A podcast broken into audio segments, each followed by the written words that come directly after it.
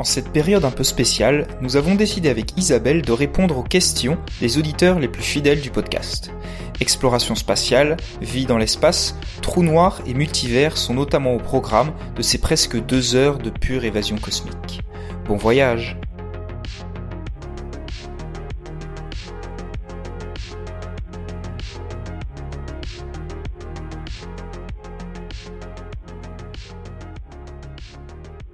Salut Isabelle Salut Vincent Bienvenue dans ce premier podcast euh, confinement. Premier et j'espère dernier.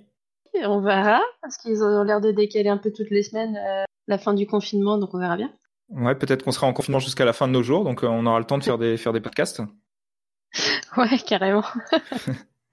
Alors du coup, on est en, en audioconférence, donc c'est-à-dire qu'on ne se voit même pas en plus. On est sur Discord, donc euh, le son sera sans doute euh, médiocre comparé aux épisodes précédents où il était déjà assez médiocre.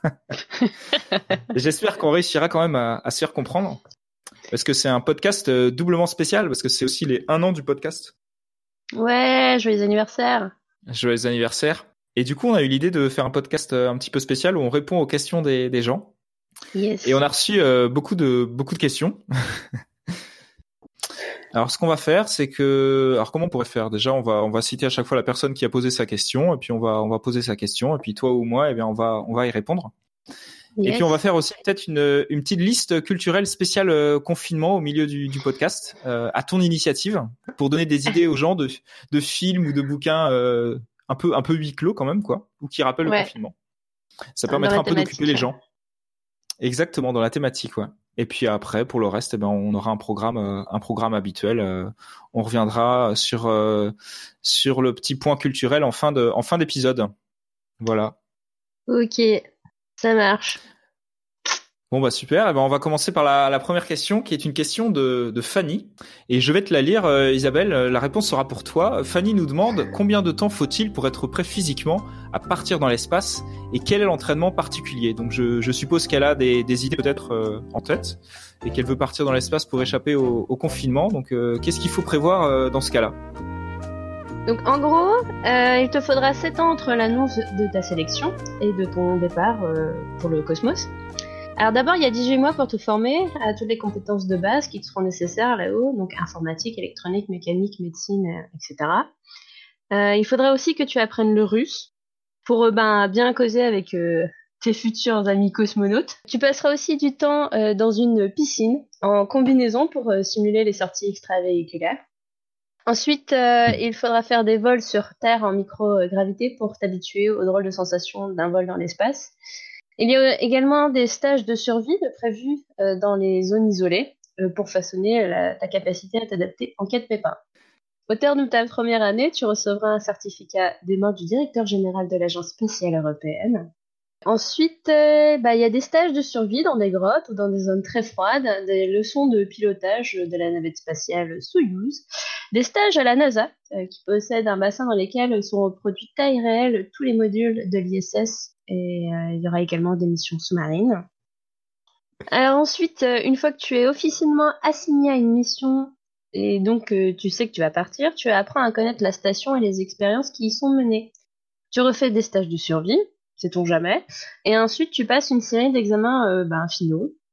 Et en attendant bah, de partir, tu seras une doublure d'un astronaute des missions précédentes. Et donc voilà, bravo et bienvenue dans l'espace Ah oui, d'accord. 7 ans, c'est quand même, euh, c'est quand même assez long. Ouais, bah c'est, il euh, euh, y a ça dans la BD, dans la peau de, non, dans la combi de Thomas Pascal et Marie Montaigne. oui. Ouais. D'accord. Ok. Donc Fanny a écrit une seconde question. Peut-on créer une planète? Peut-on créer une planète? Alors c'est une, drôle de question. Donc déjà, il faut expliquer ce qu'est une, planète. Donc une planète, c'est un, corps arrondi qui orbite de manière euh, sphérique autour d'une étoile et qui a nettoyé son orbite euh, autour d'elle. Donc en fait, ça veut dire qu'il n'y a pas d'autres corps de taille similaire sur son orbite ou sur une orbite proche. Par exemple, autour de la Terre, euh, il n'y a pas de, corps ou, ou d'astéroïdes proches. Euh, il y a simplement la Lune, mais qui est autre chose puisque c'est un, satellite naturel. Et donc Pluton, depuis 2006, n'est pas une planète euh, parce qu'il y a plusieurs objets de taille similaire euh, à Pluton au-delà de, de, Neptune. Donc Pluton, c'est une planète naine, comme par exemple Cérès. ensuite, comment se forment les planètes? Donc c'est un sujet de recherche qui est en plein essor. Donc selon les dernières observations, on pense que les étoiles se forment à partir de gaz et de poussière, et qu'ensuite ces étoiles elles s'effondrent sur elles-mêmes, tandis que, que peu à peu, en orbitant, les gaz et les poussières s'agglomèrent les uns avec les autres, et que ça finit par former des planètes aux formes de plus en plus sphériques. C'est un peu comme si je prenais un, aimant et que je, je, mettais autour plein de petites pièces métalliques qui seraient attirées par cet aimant et chacun chercherait à se rapprocher le plus possible de l'aimant. À la fin, s'il y a une matière suffisante autour, ça forme une sorte de boule qui serait donc une, une, une, une planète. Donc aujourd'hui, on a, des images de ces disques euh, protoplanétaires, des images astronomiques. Et en fait, ces disques, ce sont les, berceaux des systèmes solaires. Ce sont des, des étoiles qu'on voit entourées de gaz et de poussière. Euh, ces images, on les obtient grâce à un, instrument du, du, VLT, un télescope qui est situé au, au, Chi. On a des images d'âge très différents et donc on, peut voir parfois apparaître des embryons de, de planètes.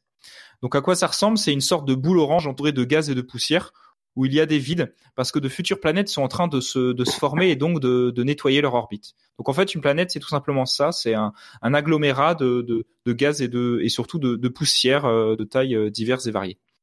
Donc créer une planète, eh ben, ce serait chaud parce qu'il faudrait pouvoir reproduire ce, ce phénomène. Ça veut dire déjà qu'il faudrait une quantité de matière euh, impressionnante. Évidemment, si on veut si on veut créer une planète de la taille de la Terre, ben, il faudrait toute la matière de, de la Terre. Donc, faudrait aller la récupérer sur des corps célestes. Euh, mais ensuite, comment on va pouvoir l'agglomérer toute cette matière Comment on va pouvoir la, la déplacer? C'est très très compliqué. Il y a un peu de boulot à prévoir. Donc, c'est évidemment au-delà de nos compétences actuelles et même de nos compétences euh, futures. Donc après nos vaisseaux, spatiaux, euh, nos stations spatiales ou nos satellites, évidemment, ce ne sont pas des, des planètes. Ils ont aucune des caractéristiques qu'on a énumérées plus tôt. Euh, il y a des idées qui ont été établies, euh, surtout dans les années 70, de sortes de mégastructures spatiales qui pourraient accueillir des milliers de personnes dans l'espace. Par exemple, il y a des gigantesques vaisseaux euh, avec une gravité artificielle en forme de cylindre, comme le cylindre O'Neill, c'est la structure qu'on voit à la fin du film Interstellar. D'ailleurs, le, le, patron d'Amazon, Jeff Bezos, qui est un peu un peu dans le même délire que Elon Musk, il a pour projet de, de, coloniser le système solaire avec ça. Ou encore des structures comme la sphère de Dyson, qui elle est une méga structure euh, qui sert à capturer l'énergie d'une étoile. Une sphère donc dont, le diamètre est donc largement supérieur à celui d'une étoile. C'est ce qu'on arrive, c'est ce qu'on arrive à imaginer de plus démesuré aujourd'hui comme structure spatiale, mais on est encore loin de la taille ou de la complexité d'une planète. Voilà. Donc pour répondre à ta question, Fanny, euh, la réponse est non. Donc euh, dernière question de Fanny qui est dit Jamy. Alors elle a dû se tromper d'émission, il n'y a pas de Jamy dans ce podcast. Euh, existe-t-il d'autres humains ailleurs que sur Terre? Donc oui, sur la station spatiale internationale à 400 km de la Terre. C'est déjà ça. Sinon, ben, il n'y a personne. Euh, lors des programmes Apollo, plusieurs dizaines d'astronautes se sont approchés de la Lune. Et ben, carrément se sont posés dessus en fait. Et euh, 12 hommes ont marché sur la Lune de 69 à 72. Euh, sur ces, 12 hommes, il y en a encore 4 qui sont en vie. Euh, c'est l'endroit le plus lointain euh, où un homme n'est jamais allé. Et euh, ben avec nos sondes et nos robots, nous sommes allés plus loin. donc on est allé sur Vénus, sur Mars, en orbite autour de Jupiter, de Saturne, près de Pluton. Et actuellement, l'objet de fabrication humaine situé le plus loin de la Terre est Voyager 1, euh, une sonde de la NASA qui a été lancée en 1977. Euh, elle est toujours fonctionnelle et elle se situe à peu près à 22 milliards de kilomètres de la Terre. Euh, cela semble beaucoup, mais elle est encore à proximité du Soleil puisqu'elle mettra près de 40 000 ans pour rejoindre la prochaine étoile. Et on passe à la question de Thomas. Donc Thomas qui nous parle des euh, FRB, les, les Fast Radio Bursts, hypothèse extraterrestre ou simple événement cataclysmique. Ma chère Isabelle, qu'est-ce que c'est que donc que ces euh, FRB Donc comme tu viens de lire, les Fast Radio Bursts ou sursaut radio rapide en français. En beau François. En bon, voilà. Euh, donc ce sont des sursauts d'ondes radio de quelques millisecondes et qui euh, libère autant d'énergie que ben, notre Soleil en une journée. Euh, ces FRB ont été mis en évidence euh, depuis 2007, donc c'est assez récent. Certains de ces FRB sont récurrents, comme celui découvert en 2012, qui a un nom à coucher dehors FRB 121102. Bref, il est surnommé R1. Bah, c'est peut-être sa date C'est pas sa date Genre 12 2012 je, sais pas, peut-être la date de sa découverte. Ouais, mais moi, à partir du moment où il y a plus de deux chiffres, je trouve ça compliqué. Ou alors c'est le numéro de téléphone, euh, c'est le numéro de téléphone du mec qui l'a découvert. et du coup, euh, il y en a un autre qui a été découvert 2018 euh, qui s'appelle R2. Donc l'Institut néerlandais de radioastronomie ont orienté leur télescope vers ces deux FRB, R1 et R2. Donc sur une étude de 130 heures, R1 a émis 30 sursauts, tandis que ben, R2, là, euh, sur les, 300 heures euh, où il a été euh, surveillé, il n'en a émis aucun. Donc là, il y a plusieurs explications qui sont possibles. C'est soit R2 a cessé d'émettre, ou R2 n'est pas lisible par le télescope néerlandais, dans un autre télescope qui puisse comprendre.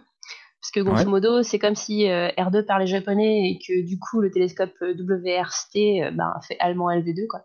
C'est un peu ça l'idée. Oui, oui. Ou troisième solution, c'est que R2 bah, continue d'émettre, mais de manière insuffisante pour être perçu. D'accord. Donc R1 et R2 viendraient grosso modo de deux galaxies distinctes et différentes, notamment de par leur luminosité et leur fréquence. Alors ces mhm. ondes sont assez mystérieuses. La communauté scientifique espère que les nouveaux télescopes les aideront à découvrir ce qu'est réellement ce phénomène. En tout cas, si les origines restent méconnues, et même si l'hypothèse n'est pas à exclure totalement, c'est quand même fort improbable que ce soit des ondes émises par des formes de vie extraterrestres.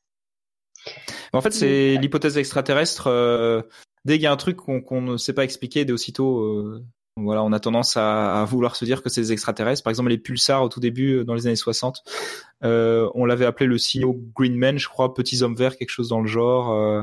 Puis il y a une étoile qui a des signaux de luminosité très particulière, l'étoile de, de Tabi. Bah, c'est pareil, on s'est dit, ok, c'est parce qu'il y a une sphère de Dyson autour.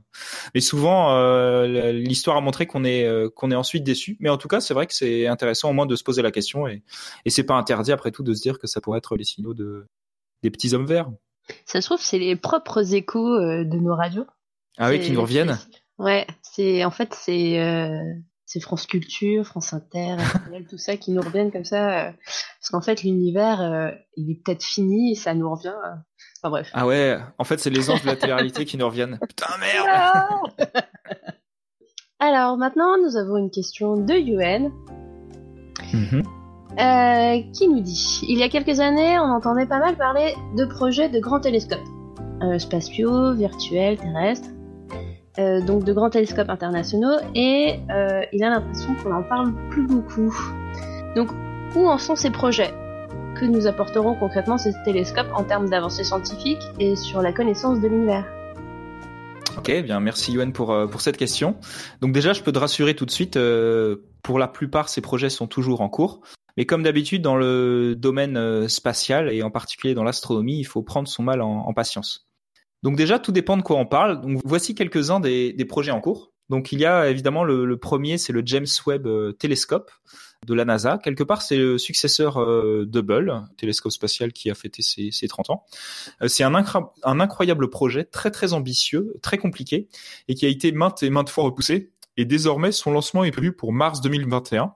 Euh, mais peut-être que les travaux seront une fois de plus retardés puisque euh, ils ont été suspendus en raison du, du Covid-19, une petite maladie dont on commence un petit peu à parler. Euh, le James Webb Telescope, le fait qu'il soit placé dans l'espace à 1,5 million de kilomètres de la, de la Terre, au point euh, Lagrange, et qu'il faille le déployer et l'étalonner euh, donc dans l'espace sans possibilité de maintenance en cas de pépin, c'est un énorme défi. Hubble, on a dû intervenir parce qu'il y a eu un problème avec un de ses miroirs. Donc on a été sur place et on a pu intervenir. Euh, là-bas, s'il y a un pépin, euh, le projet est, foutu en l'air. Donc il faut que ça fonctionne absolument. Mais bon, ça devrait fonctionner, c'est en bonne route. Et ce télescope, il est censé euh, révolutionner l'astronomie dans tout un tas de domaines. Mais il va falloir être encore un petit peu patient. Ensuite, on a l'observatoire Vera Rubin au Chili. Alors le Chili, il y a beaucoup de télescopes là-bas, vous le noterez. Euh, c'est un pays intéressant pour l'astronomie euh, parce qu'il y a de, nombreux sommets qui rapprochent de l'espace. Il y a peu de pollution lumineuse euh, parce qu'il y a, peu de densité en termes d'habitants et il y a un climat qui est très favorable donc également peu de, nuages. Ça permet vraiment d'ouvrir le ciel. donc ce, chantier est en cours et le télescope devrait être fonctionnel d'ici 2022. Il sera dédié notamment à inventorier les, petits objets célestes du système solaire pour mieux comprendre sa formation, cartographier notre galaxie, la Voie lactée, et peut-être mesurer la matière noire. Pour rappel, la matière ordinaire, donc celle qui nous compose et qui compose le monde qui nous entoure, elle ne représente que moins de 5% de la densité totale d'énergie de l'univers, selon les modèles cosmologiques en, vigueur.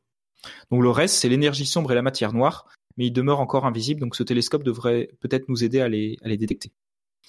Euh, ensuite, il y a l'Extremely euh, Large Telescope ou ELT, euh, donc c'est un peu le successeur du VLT, le Very Large Telescope. On sent qu'ils trouvent, ils ont du mal à trouver des, adjectifs. Hein. Il y a le, très grand télescope, là c'est le, télescope extrêmement grand. donc ça c'est toujours au Chili. Il est en construction euh, et il est prévu pour 2025. Il pourra obtenir des images directes des exoplanètes, donc ces planètes qui tournent autour euh, d'autres étoiles que notre Soleil, grâce à son miroir gigantesque d'un diamètre de 39 mètres. Il pourra observer le comportement des étoiles situées près du trou noir du centre de notre galaxie, et il pourra également étudier la formation des galaxies et des étoiles.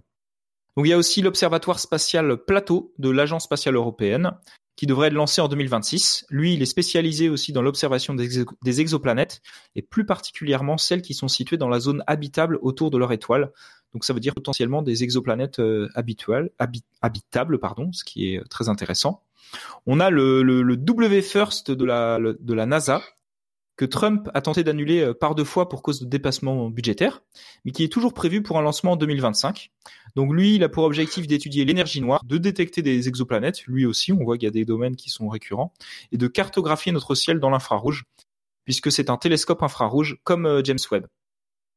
Il y a le TMT, euh, le 30 meter télescope, qui a un miroir lui de 30 mètres de diamètre, ce qui est pas mal non plus, qui devrait être prêt pour 2027, mais il y a beaucoup de polémiques et de protestations de la part de natifs d'Hawaï euh, pour bloquer sa construction qui a qui a lieu sur un site, un mont en fait qui est qui est sacré.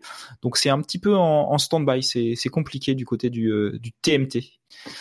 Et sinon, bah, il y a toujours les télescopes existants qui continuent de nous fournir des images exceptionnelles. Donc il y a Hubble hein, qui, on l'a dit, a fêté ses 30 ans d'activité et qui a euh, révolutionné notre représentation du, du cosmos. Il y a des milliers d'images euh, absolument incroyables.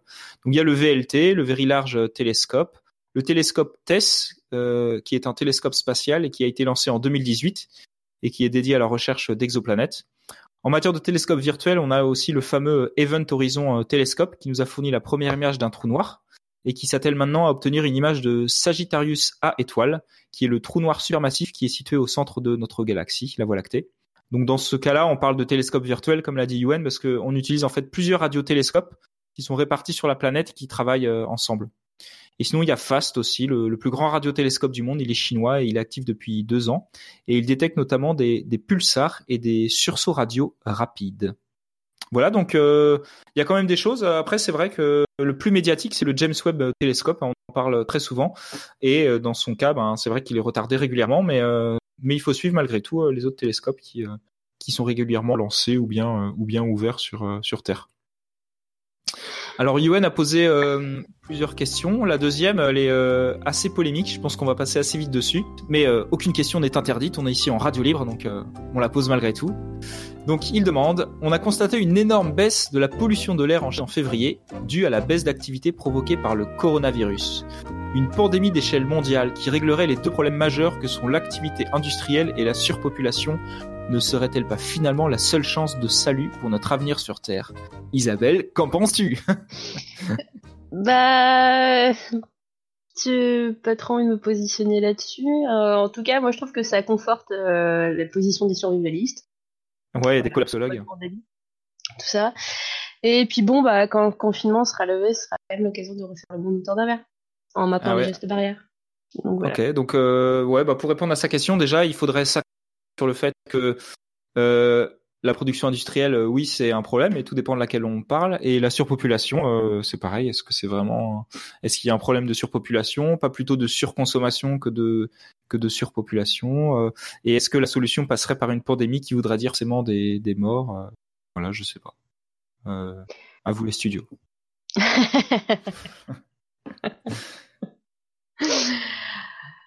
voilà. J'espère qu'on a pu t'éclairer, Yuen. ouais, il doit être dans son laboratoire en train de créer un virus, je pense. dans son bunker. Ouais. Donc ensuite, euh, toujours une question de Yuen. euh, qui nous demande quel livre conseillez-vous à quelqu'un qui a lu et aimé une brève histoire du temps de Stephen Hawking et qui voudrait approfondir un petit peu? Bah, de, mon côté, voilà quelques livres euh, pour rester à jour un petit peu et parfois prendre une bonne claque quand même.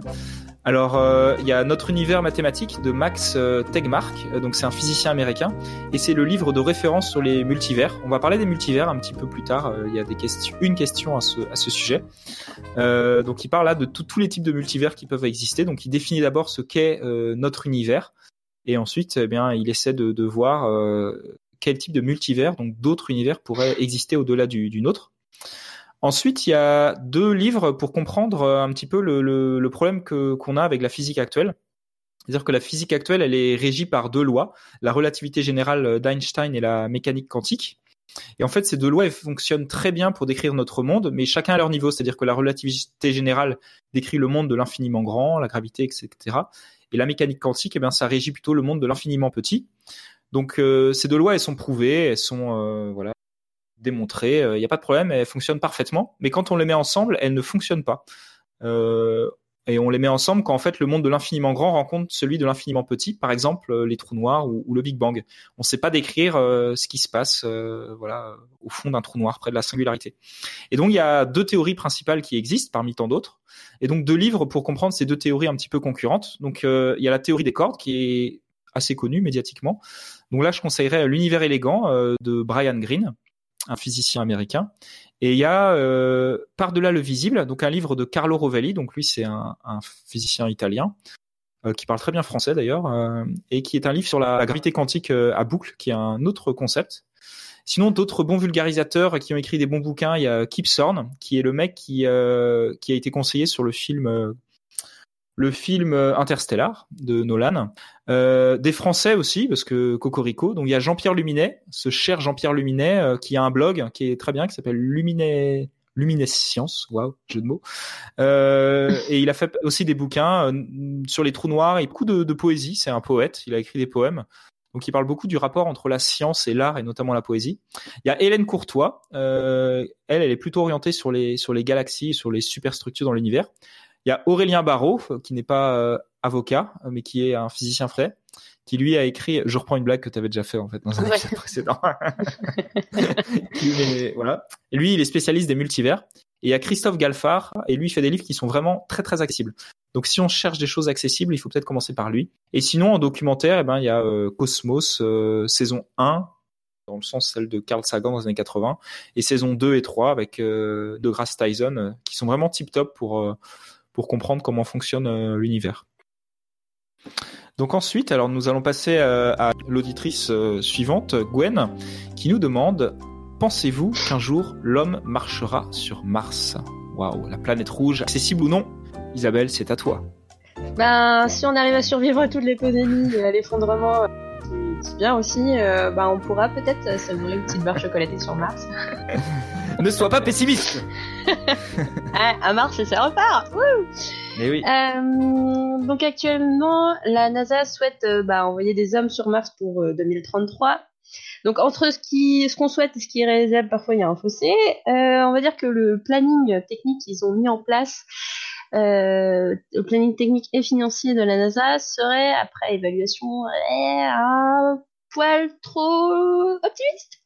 Donc, euh, en plus, euh, il y a des tests critiques qui seraient euh, effectués là, dans les années à venir qui sont toujours pas en phase de développement. Mhm. Donc, bon, voilà, il y a un planning, à voir si c'est respecté. Et puis, ben, l'impact financier pourrait jouer également bah, dans le calendrier, parce que le rapport estime à quand même à 120,6 milliards de dollars le coût d'une première mission autour de Mars. Que voilà, si en tout cas si elle est effectuée dans une quinzaine d'années. Le programme comprend aussi euh, plusieurs séries de missions euh, pour atterrir sur la Lune, dans un premier temps. Donc, euh, grosso mhm. modo, passer son permis de transport en commun Terre-Lune avant de passer celui de Terre-Mars. D'accord, ouais, c'est le programme Artemis en fait hein, de, la NASA. Et bon, en vue du contexte actuel, le planning va être encore décalé parce que là, récemment, à la NASA a annoncé avoir mis en pause justement ces missions lunaires, car plusieurs personnes de, des, différentes équipes ont été exposées au virus ou sont confinées pour éviter de propager la contagion. Donc à l'heure actuelle, même si la notion du temps est assez relative quand on est en confinement, la pandémie vient quand même fausser toute estimation d'un vol habité sur Mars. Ouais, d'accord. Ouais, c'est vrai qu'ils sont censés y aller en 2024 sur la Lune. Plus le temps passe, plus ça semble compliqué quand même. Il y a Elon Musk aussi euh, qui prévoit d'aller sur Mars hein, euh, d'ici la semaine prochaine. Le planning risque d'être euh, là aussi compliqué. puis les Chinois veulent envoyer des missions habitées, je crois, pour les années 2000, 2030, notamment. Mars, peut-être qu'on ira, peut-être que tout simplement on n'ira jamais ou pas du tout de notre de notre vivant. Plus ça va, plus je commence à me faire à cette à cette idée. Enfin bon, on verra où on en sera déjà en 2030 ou 2040. Hein, mais... Ok. Et on va continuer avec une question de Anthony qui nous parle du projet Starlink de SpaceX. Donc je cite, Le projet Starlink de SpaceX prévoit le déploiement de milliers de satellites pour la télécommunication. Étant donné que l'espace entourant la Terre est déjà rempli de débris, comment SpaceX compte régler l'augmentation inévitable de déchets dus à ces satellites? Fin de citation. Isabelle, qu'en penses-tu? Quelle est ton opinion sur le, sur le sujet? Bah Alors déjà, c'est un sujet qu'on a déjà traité au podcast numéro 6, donc le précédent. Donc, euh, un petit résumé, c'est la merde. Mais, petite mise à jour, euh, ben OneWeb, concurrent direct de Starlink, a déposé fin mars une demande au tribunal euh, américain, donc une demande de faillite, pour être mis sous protection du chapitre 11. C'est une loi qu'ils ont pour que les actifs soient bloqués, que OneWeb ne, puisse plus investir ni dépenser et que la production de satellites euh, soit à l'arrêt. Donc euh, son principal actionnaire, euh, SoftBank, touché par l'impact du Covid-19, se retire du jeu. Ils étaient proches donc d'un accord de plusieurs milliards de dollars. et là, il se retrouve dans la capacité de poursuivre son propre projet de constellation. Donc, effet de domino de cette nouvelle, c'est que OneWeb participait également au décollage de Soyuz. Euh, sur 21 euh, décollages de prévus, seulement il y en a 3 ont pu avoir lieu. Euh, le vol du lanceur Ariane 6 aussi prévu pour fin 2020 est également impacté parce que OneWeb compte 238 millions d'API. Puis là, j'imagine mhm. pas avec le virus. Donc là, pour le moment, il y a trois s'offre euh, pour OneWeb. Donc, un, réduire la cadence et ne plus perdre d'argent. Sauf que c'est compliqué quand il y a, vu qu'ils n'ont pas de constellation et que c'est pas actif. D'accord. C'est pas possible. Deux, euh, vendre ses actifs pour régler les dettes. Ou trois, pacte mhm. avec Elon Musk en signant dans leur sang un contrat maléfique ou une simple liquidation.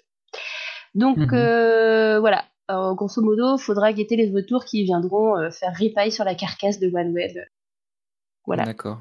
Ouais. bah oui.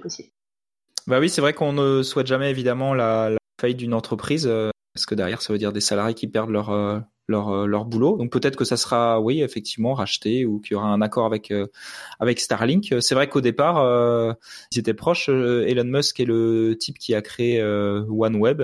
D'ailleurs certains disent que Elon Musk en fait s'est très largement inspiré de cette cette idée.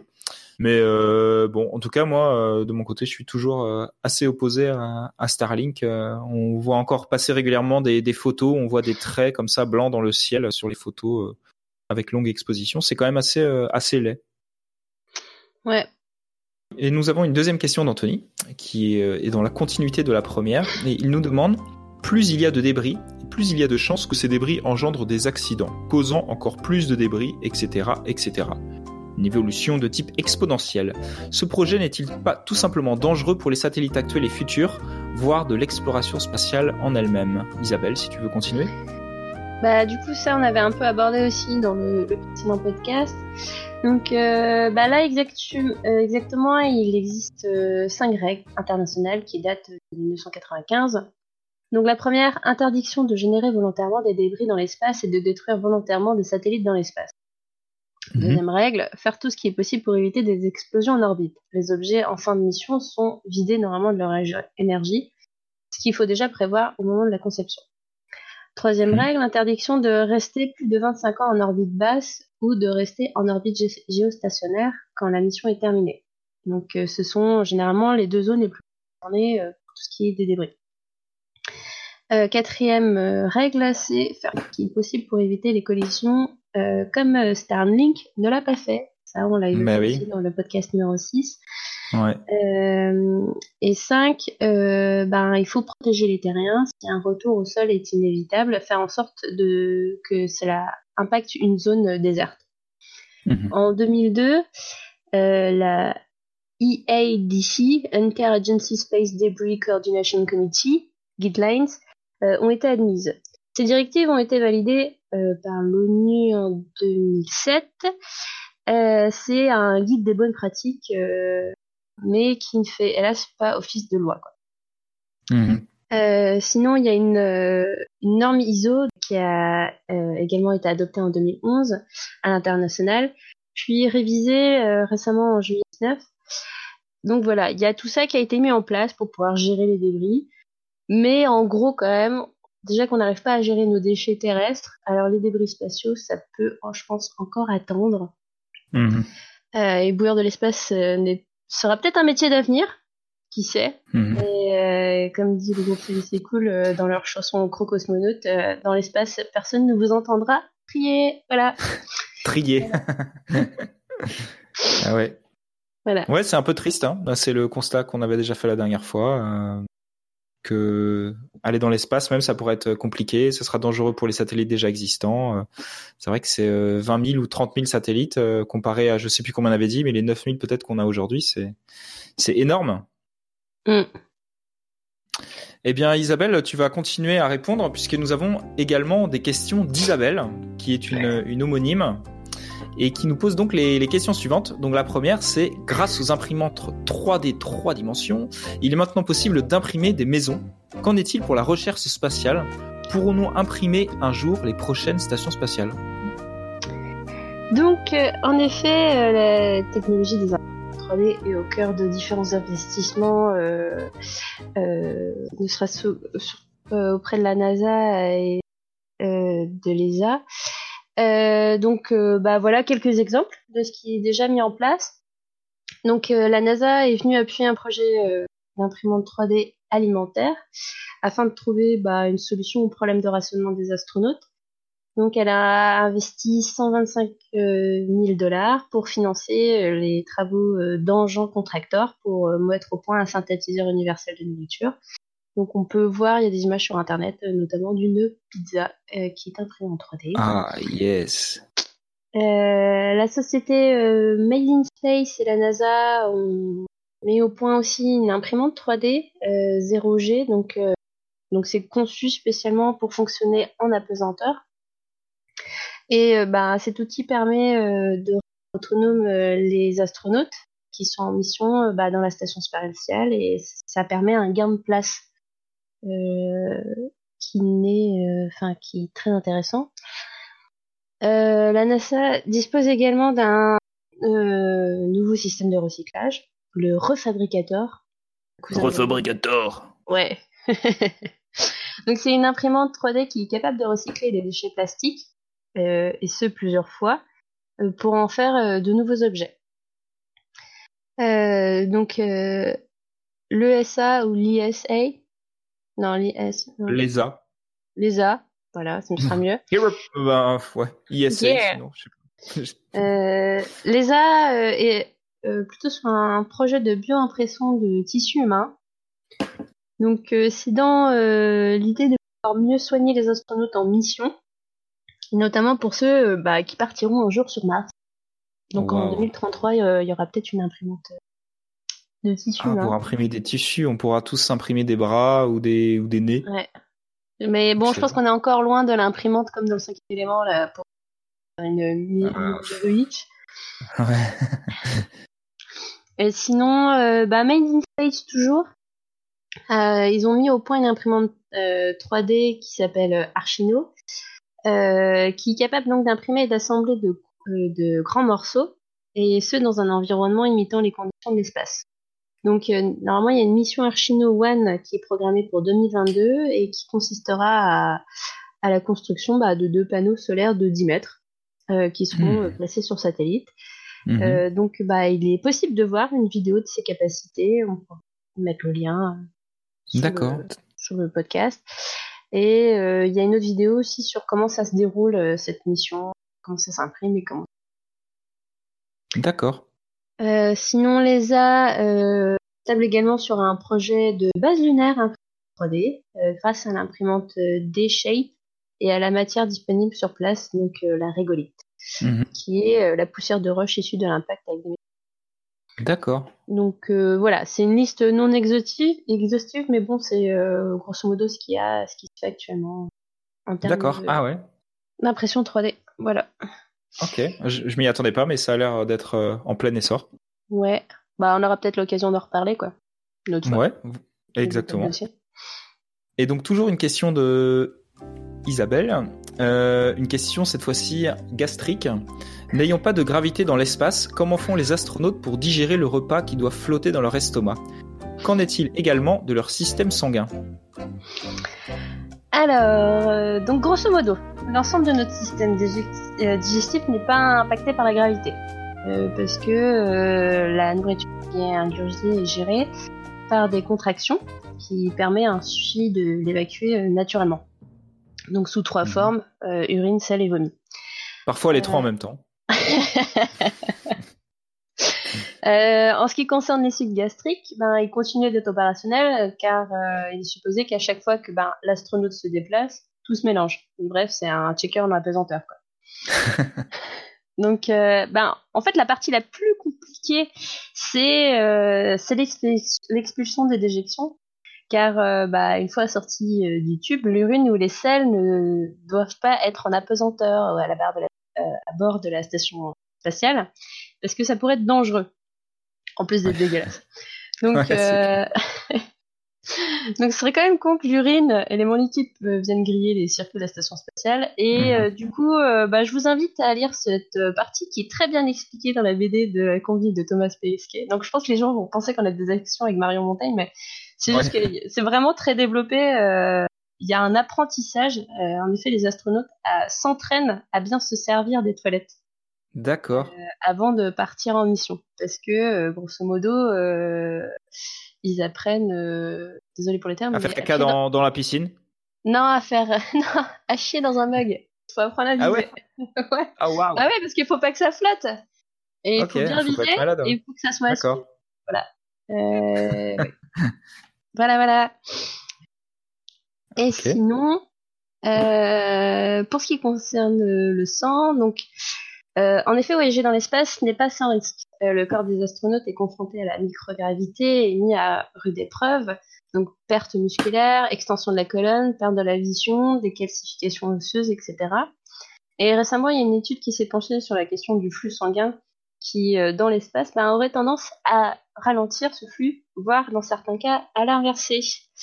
Donc, ouais, en temps normal, notre corps, et bah, il y a un système de pression Mhm. pour que en position euh, couchée ou debout, euh, aucune de nos parties ne soit lésée. Mais mhm. la perte de gravité amène à une euh, redistribution inégale du sol et du coup qui stationnerait davantage dans la partie haute. Donc ça entraîne un, gonflement du visage notamment et puis la diminution du volume des jambes. C'est appelé l'effet jambe de poulet. Donc vous aurez littéralement la dégaine de Monsieur Indexcible avec les cuissons en moins. Donc euh, tout gonflé en haut et tout petit en bas. Waouh, trop classe. Donc les membres inférieurs peuvent euh, quand même perdre de 1,5 à 2 litres. Euh, ah l'étude consistait à tester 11 membres de l'ISS lors d'un séjour de 50 à 150 jours à bord de la station spatiale, avec ben, trois positions différentes le debout, couché et tête inclinée à 15 degrés. Très précis, 15 mhm. degrés quand même. Oui, oui. Donc sur sept participants, le flux a été stoppé et sur ces sept membres, deux d'entre eux ont le sens de circulation inversé dans leur jugulaire. Donc, euh, lié à la stagnation du, flux, l'un des membres a même eu une thrombose. Oui, ça se dit comme ça. Une thrombose. ouais, donc c'est un caillot de sang. Donc, euh, donc voilà, c'est pas terrible. Et en pour ce qui est de la jante féminine, la prise de pilules, euh, augmentant le risque de thrombose, il est euh, quand même conseillé aux femmes astronautes ben, d'arrêter la prise de leur contraceptif lors d'une mission à bord de l'ISS. Ah ouais, d'accord. Ah, je crois qu'il me semble qu'on avait peut-être évoqué ça dans notre podcast sur les femmes dans, l'espace, ou c'est possible qu'on en avait parlé. Mais euh, ouais, comme quoi le, l'espace c'est vraiment un environnement super hostile pour le corps humain quoi. Et j'imagine rester six mois dans l'espace des, des, conséquences sur le sur le corps humain. Donc qu'est-ce que ça serait effectivement si on devait envoyer des voyages au long cours pour aller pour aller plus loin quoi? Ouais. Pas terrible. Hein. Non, c'est pas terrible. Euh, bon, eh ben, une question un petit peu sur le même thème. Donc, dernière question euh, d'Isabelle. Pour toi, Isabelle. Donc, Isabelle nous demande, Isabelle, en période de confinement, les astronautes ont-ils droit à des sorties extravéhiculaires? Donc, sortir de, de, de, leur station spatiale ou de leur navette Bonne blague. Alors, plus sérieusement, bah, rien ne change pour eux. Euh, dans leur euh, dans leur façon de même. Enfin, de, il y aura toujours des, sorties extravéhiculaires. Euh, il y a même eu ben, une rotation là récemment, euh, le 9 avril. Euh, donc rotation d'équipage, l'expédition 63, euh, pour rejoindre l'ISS. Euh, elle a été maintenue hmm. et et du coup.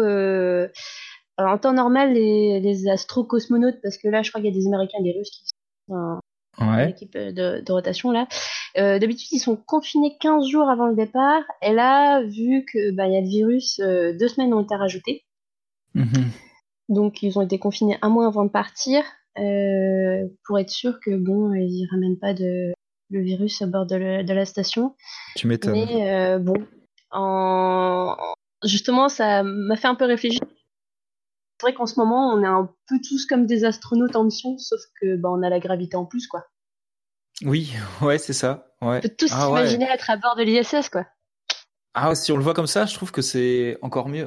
ce qu'on pourrait faire, c'est genre euh, coller derrière nos vitres euh, des, euh, des, des, des, grandes photos où on voit la Terre dans l'espace. Comme ça, on sera vraiment dans, dans l'espace. Et comme tu dis, peut-être manger des sachets de, de nourriture lyophilisée. Ouais, trop cool. Donc voilà. Bon. Très bien. Alors assez parlé, maintenant c'est ton tour. question de Maël. Euh, pourquoi et comment les éruptions solaires ont un effet sur la Terre Ah, les éruptions solaires, d'accord. Eh bien déjà, on va commencer par euh, expliquer ce qu'est une, éruption solaire. Donc le, Soleil, c'est une gigantesque boule de, plasma. Euh, et la surface du Soleil, elle est animée par des, jets réguliers, donc de plasma, qui sont dus à son activité magnétique. Donc ces jets de plasma brûlant, ils sont parfois projetés dans l'espace à plusieurs centaines de milliers de kilomètres de distance et à plusieurs milliers de, kilomètres à l'heure. Euh, il y a des photos, vous pouvez taper euh, euh, éruption solaire, c'est assez magnifique. Donc ces libérations soudaines et, très violentes d'énergie, elles, vont générer des, nuées d'ondes électromagnétiques et de particules qui le plus souvent vont aller se perdre dans, dans l'espace. Mais lorsqu'elles sont orientées vers la Terre, eh bien c'est une autre histoire. Notre planète, elle dispose d'un bouclier qui est un champ magnétique qui va dévier ces particules qui, sont envoyées finalement en permanence par le Soleil. Mais lors d'une tempête solaire euh, violente, eh bien, ce bouclier terrestre, il n'est pas suffisant. Donc, parmi les conséquences, eh bien, on a les, magnifiques aurores boréales et les aurores australes, donc qui sont en fait des interactions entre les particules solaires et les atomes euh, de l'atmosphère de la Terre. Euh, mais on a des conséquences qui sont plus graves. On a des risques de court-circuit pour les pour les satellites. On a des risques de surcharge des réseaux électriques et donc des coupures de courant. Et on peut également avoir des interférences avec les communications radio ou bien encore les signaux GPS. Alors des, des éruptions solaires sont déjà survenues. Hein, euh, elles surviennent régulièrement. Euh, pour en citer simplement deux, il y en a une qui est survenue en Amérique du Nord en 1989 et elle a entraîné une panne de courant de 9 heures au Québec. Et la plus grosse jamais enregistrée, c'est tempête solaire de l'été 1859. Il, euh, il y eut apparemment des, aurores polaires et boréales spectaculaires jusqu'à des latitudes très éloignées des pôles, euh, ce qui fait qu'apparemment, euh, c'est ce que je lis, on pouvait lire un journal en pleine nuit tellement c'était lumineux. Et il paraît que c'était sublime. Euh, les réseaux électriques de l'époque, ils ont été très perturbés, notamment ceux des télégraphes, mais on est en 1859. Et évidemment, le monde n'était pas encore aussi électrifié qu'aujourd'hui. Euh, donc si un événement si un événement similaire survenait aujourd'hui, euh, on vivrait probablement une apocalypse technologique euh, aux conséquences économiques absolument désastreuses. donc voilà, donc il faut espérer qu'en plus de cette pandémie géniale, on n'ait pas en plus une espèce de superbe tempête solaire qui viendrait couper l'électricité et Internet, parce que là vraiment, je pense qu'on commencerait tous à, tous à se manger les uns les autres. Mmh, comme dans la route. Ouais, et ouais, donc, euh, donc toujours une question de Maël. hormis les marées, quels effets la Lune a sur la Terre? Euh, Y a-t-il des données scientifiques sur l'agriculture avec la Lune? Alors c'est une question que je trouve très intéressante. C'est vrai qu'il y a beaucoup beaucoup d'idées reçues. Euh, on dit souvent, et même moi parfois je me dis ça, ah j'ai mal dormi cette nuit, ah oui. Ah ça coupe. Allô? Bassa Allô Houston, on a un problème. Houston, un problème. Control to Major Town.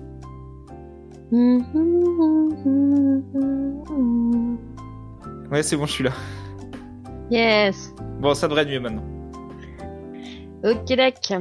Bon, désolé. Alors, je vais reprendre du coup la, la réponse. Donc en fait, il y a beaucoup d'idées reçues sur les effets de la Lune euh, sur la Terre. Et c'est vrai qu'on a tendance souvent à se dire euh, qu'elle a des effets sur le sommeil. Euh, ah, j'ai mal dormi. Ah oui, mais c'est parce qu'il y a la pleine Lune. Alors, il n'y a pas d'effet qui a été prouvé scientifiquement sur le, sur le sommeil. Il n'y a pas d'études qui le, qui le montrent. Et c'est vrai que ça peut être aussi tout simplement un biais. Donc, c'est-à-dire qu'on on retient les fois où on a mal dormi à cause de la pleine Lune. mais jamais les fois où on a mal dormi et qu'en fait il y avait simplement un croissant de lune il y a une légende urbaine qui dit aussi que euh, les flics de Londres sont deux fois plus actifs et nombreux euh, quand il y a la pleine lune parce qu'il y a plus de crimes euh, lors de ces nuits-là parce que ça agirait sur notre esprit. Mais c'est pareil, ça n'a pas été prouvé non plus. Il n'y a pas d'effet non plus sur la pousse de cheveux, sur les accouchements, sur les loups-garous, etc. En agriculture, contrairement à ce qu'affirment les, agriculteurs en biodynamie, par exemple, euh, ou parfois euh, les anciens, c'est vrai, il n'y a aucun effet qui n'a été euh, mesuré non plus scientifiquement. On dit souvent, ah, faut planter à tel moment, récolter à tel moment des phases de, la Lune. Et en fait, croire ça, ben, ça rapproche plus de, l'astrologie que de que de l'astronomie vraiment sérieuse et, et sourcée. Alors je ne sais pas pourquoi on, croit que la Lune a tant d'effets. Eh ben déjà, c'est vrai qu'elle accompagne toutes nos nuits. Et elle a été euh, très mystérieuse, j'imagine, pendant très longtemps. Euh, c'est vrai que c'est un, point qui est un point, c'est une, forme qui est extrêmement brillante dans le ciel nocturne et qui et qui varie de, taille et de forme. Euh, donc c'est évident qu'on a cru qu'elle avait une influence. Euh, Peut-être que c'est hérité aussi du premier calendrier. Le, le premier calendrier, c'est tout simplement la lune. On a pu décomposer euh, l'année en, en, en, jours et en semaines et en mois euh, grâce à grâce à la lune et au soleil. Donc fatalement, on a on a basé notre, notre agriculture aussi sur euh, sur la lune. Alors par contre, ça a une influence. Ça a une influence sur euh, sur les marées. la Lune a un effet d'attraction sur les eaux qui sont proches d'elle, hein, comme comme l'a dit Maël dans sa question.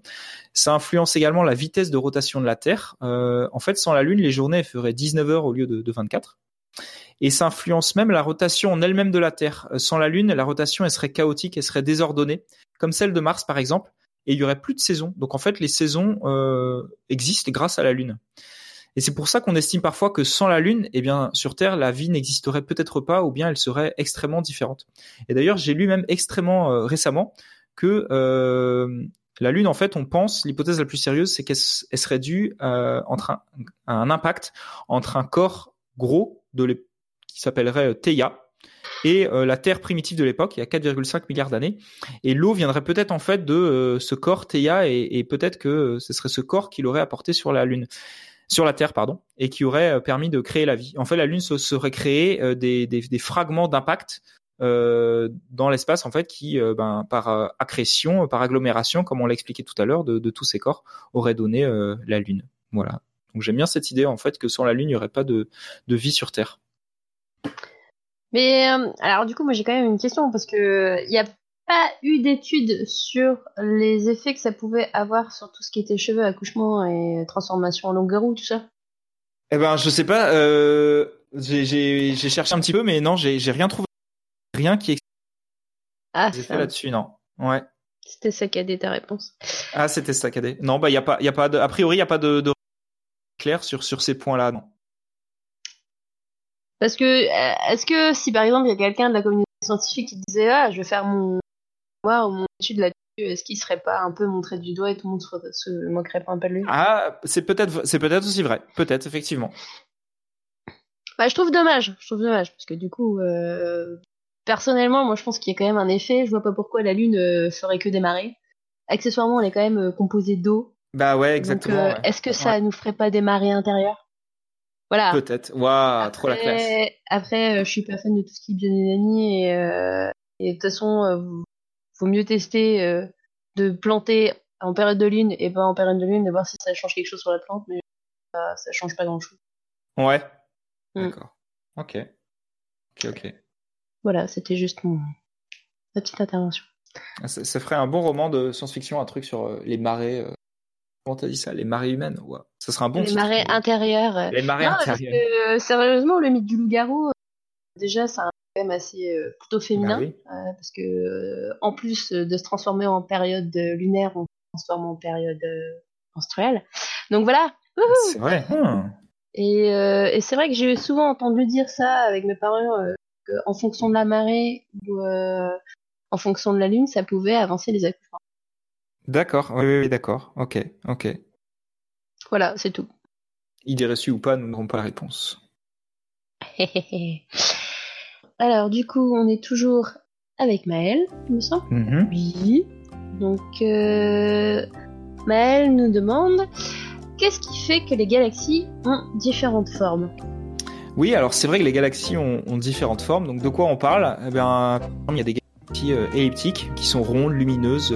Ils ressemblent euh, un petit peu à une grosse étoile qu'on verrait à travers un, épais brouillard euh, le matin. Il y a les galaxies spirales qui sont les plus connues, avec ce bulbe central et un disque en rotation autour, un peu comme Andromède ou même notre notre Voie lactée. Il y a les galaxies spirales barrées, avec un, bulbe central également, et une bande qui semble barrer ce bulbe et d'où émergent les bras spiraux. Et puis il y a aussi tout un tas de formes irrégulières, euh, des galaxies euh, lenticulaires, euh, des galaxies annulaires, etc. Donc l'américain Edwin Hubble, c'est lui qui a démontré l'existence des galaxies dans les dans les années 20 et il a d'ailleurs donné son nom au télescope spatial Hubble. Il a établi ce qu'on appelle la séquence de Hubble et il a classé les galaxies selon leur forme et selon leur évolution. Donc il expliquait que les galaxies seraient d'abord elliptiques avant de devenir des galaxies spirales. Donc ce qu'on sait aujourd'hui, c'est que la forme des galaxies, elle évolue bien dans le temps, mais qu'elles ne suivent pas un schéma aussi euh, linéaire que celui de, Hubble. Euh, les petites galaxies se formeraient les premières, puis elles fusionneraient avec d'autres petites structures pour devenir des galaxies euh, elliptiques ou des galaxies spirales. Donc les galaxies elliptiques, ce seraient les galaxies les plus vieilles, formées par, la, fusion de plusieurs galaxies spirales. la formation des galaxies, alors que l'univers n'était âgé que de 500 millions d'années, donc peu de temps finalement à l'échelle de l'univers euh, après sa naissance, est assez bien connu, mais on a encore beaucoup de mal à expliquer leur évolution et pourquoi leurs formes elles sont aussi euh, différentes. Donc on pense que c'est probablement dû à la de galaxies entre elles et peut-être même à l'action de la fameuse matière noire dont on a déjà parlé euh, plus tôt. Donc ce modèle, il s'appelle le modèle lambda CDM, qui veut dire lambda cold dark matter, donc matière noire froide. Il décrit comment fonctionne notre univers en accord avec le Big Bang et la théorie de la relativité générale. Euh, dans ce modèle, la présence de la matière noire, elle, est nécessaire pour expliquer la vitesse de rotation des, galaxies. On sait aujourd'hui que la plupart des galaxies, possèdent un trou noir supermassif à leur centre. C'est le cas par exemple de la Voie lactée. Euh, des trous noirs de plusieurs millions de masses solaires, mais on a également encore du mal à expliquer leur formation. Donc les prochains télescopes dont on a parlé précédemment avec la question de, de UN aideront à affiner et préciser tous ces, euh, tous ces modèles. Et donc là, c'est le moment de notre entracte culturel. Ah. Et eh oui. Petite pause. Voilà. Respirer, expirer. Donc avant de poursuivre et de rentrer dans le dur de l'astrophysique, on lance ah. notre euh, liste spéciale confinement. Ok, très bien. Euh, du coup, on va entamer d'abord une session de livres. Ouais, d'accord. Alors, euh, ce que j'avais suggéré qu'on fasse, c'était peut-être qu'on passe simplement 15, secondes sur chaque œuvre, ou bien je sais pas, ça peut être aussi, ou bien ça peut être aussi résumé en une seule phrase. Ouais, ça va être chaud. du coup, le premier livre, c'était Le mur invisible de Marlène Haushofer, donc on en a déjà parlé, et il a été adapté film, donc si vous n'avez pas envie de le lire, vous pouvez voir le film. Et en une phrase, de quoi ça parle? Je pensais que du coup. En une phrase de quoi ça parle? D'une femme qui euh, se retrouve dans une montagne et euh, bah, il y a un mur invisible et se retrouve seule avec une vache et des prairies. Donc voilà. Ah ouais, euh, j'ai beaucoup aimé en tout cas le, livre, mais j'ai toujours film. C'est toi qui m'avais conseillé le livre Ouais, et le film respecte assez bien l'ambiance. Mmh, ah ouais, ok, faut, faut que je le regarde. Faut que je le regarde, je vais me le noter. alors moi j'ai noté ensuite, j'ai noté plusieurs œuvres à la suite. euh, Silo de Hugh Howey. Donc c'est un livre de SF dans lequel des gens, dans un futur post-apocalyptique, habitent dans des silos euh, situés euh, sous la terre, donc ils sont confinés. Ensuite, j'ai noté Jessie de Stephen King. C'est une nana qui se réveille et elle est attachée sur sur un lit dans une sorte de délire SM, donc elle va devoir s'en sortir. Et également de Stephen King dont Misery, qui est l'histoire d'un écrivain qui se fait enlever ou secourir plutôt par sa plus grande fan et ça va virer à l'horreur. Et on a Dôme également, euh, où des gens sont confinés euh, sous un dôme. Ça ressemble d'ailleurs un petit peu au mur invisible. Euh, Misery était adapté en film et Dôme en série. Alors après, j'ai noté euh, huit clos de Jean-Paul Sartre. Euh, des gens se réveillent euh, dans un appartement et discutent. Donc c'est une pièce de théâtre. Dit comme ça, ça a l'air vraiment nul. à toi. Euh, moi, j'avais noté le joueur d'échecs de Stefan Zweig. Donc, c'est l'histoire d'un homme qui est enfermé dans une pièce avec rien et, euh, au bout d'un moment, ben, il devient fou et il arrive à piquer un livre euh, sur euh, comment apprendre l'échec. Et du coup, euh, au bout d'un moment, il fait des parties tout seul dans sa tête. Et hmm. Ok. Euh, J'avais noté aussi le discours de Fab Caro. donc Fab Caro qui est plus connu pour faire des BD. Donc là, c'est un roman et très très bien écrit. et on est dans la tête d'un d'un gars euh, qui a un repas de famille et en fait euh, sa copine vient de mettre en pause leur relation et, et on est dans ses pensées. il dit mais pourquoi pause? Et au bout d'un moment il va envoyer un SMS et il va délirer tout autour de ce. Donc on, est grosso modo dans la tête d'un mec qui délire sur pourquoi elle a mis pause et pourquoi elle répond pas à moi à SMS. Ah ouais, ça me tente bien. C'est vraiment, ça, ouais, ça me tente bien, ça me tente bien. Euh, sinon j'avais pensé aussi bah, Robinson Crusoe de Daniel de... ouais, Defoe. Euh, moi j'ai noté le nom de la rose d'Umberto qui a été adapté en film. Donc c'est l'histoire de de meurtres qui surviennent dans une abbaye. Donc c'est une sorte de roman policier euh, dans une abbaye au Moyen Âge. Et j'ai noté également l'invention de Morel de l'auteur argentin euh, Bioy euh, Cazares. J'ai jamais réussi à trop le prononcer. C'est un mec euh, qui euh, échoue sur une île sur laquelle il se passe des phénomènes étranges. Il y a des espèces de d'hologrammes qui apparaissent. Voilà, donc c'est tout pour les livres, mais je pense qu'on aurait pu en citer 100 000 autres, hein, il y en a plein, mais bon, c'est des livres qui nous sont un petit peu venus, venus en tête. Euh, on passe au film? Ouais. Allez, tu démarres. Allez, Shining le, Celui qui envoie le message le plus positif d'un confinement Ouais. bah, qui est l'adaptation aussi d'un livre. D'un livre de Stephen King, tout à fait. Ouais. Mm. Donc bah, Shining, euh, voilà, c'est une famille qui va garder un hôtel euh, en hiver et c'est le confinement le plus étrange qui se passe. Voilà. Ouais. Alors moi j'ai noté euh, l'invitation qui est un film sur Netflix de 2015. Ah, il y a aussi un film français, il faut pas. L'invitation c'est un couple, enfin un couple de, un couple qui est invité à manger chez l'ex de, de, du mec et ça va partir en cacahuète totale. Euh, hmm. Battle Royale, je te laisse le faire. Euh, Battle Royale, bah, le principe c'est euh, d'envoyer des jeunes sur une île s'entretuer. Ouais, euh, c'est un film japonais. C'est un film japonais, mais il y a les bouquins aussi. oui. les BD. J'ai vu que tu avais noté The Lighthouse. Bon, moi je l'ai pas vu, mais tu ouais. sais résumé que moi. Oh bah, ces deux hommes, il y a une certaine tension qui qui sont chargés de garder un phare sur une sur une toute petite île euh, minuscule et pareil ça va partir en cacahuète. Après j'ai noté Cohérence qui est un film de science-fiction assez méconnu mais qui est très intéressant. Euh, c'est des gens qui font une soirée dans un appart et ils se rendent compte qu'il y a des phénomènes euh, physiques d'ordre inexpliqués qui qui apparaissent. Après tu as noté Buried. Ouais avec Ryan Reynolds qui joue Deadpool. bah le fermé dans une boîte sous terre, enfermé vivant. Donc voilà, c'est ça le film. Euh, J'avais mis aussi bah, les huit salopards de Tarantino parce que euh, finalement tout le film se passe dans dans la maisonnette, bon malgré les flashbacks. C'est vrai. Un jour sans fin avec Bill Murray. Ah yes. Euh, bah, Reservoir Dogs aussi. Et euh, sinon, j'avais mis Funny Games, comme son nom l'indique, ce n'est pas drôle du tout. Donc c'est euh, euh, deux jeunes qui gardent en captivité une famille et qui les torturent dans leur mhm. maison. Voilà. Cosmopolis aussi de Cronenberg, où on suit Robert Pattinson dans sa limousine et qui ah. reçoit des gens. Exact, c'est vrai. Voilà. Ouais. Ah, Misery. Misery, on l'avait, on l'avait noté. Euh, dans les livres. Donc un, cet écrivain qui se fait enlever par sa plus grande fan. il est excellent le film d'ailleurs.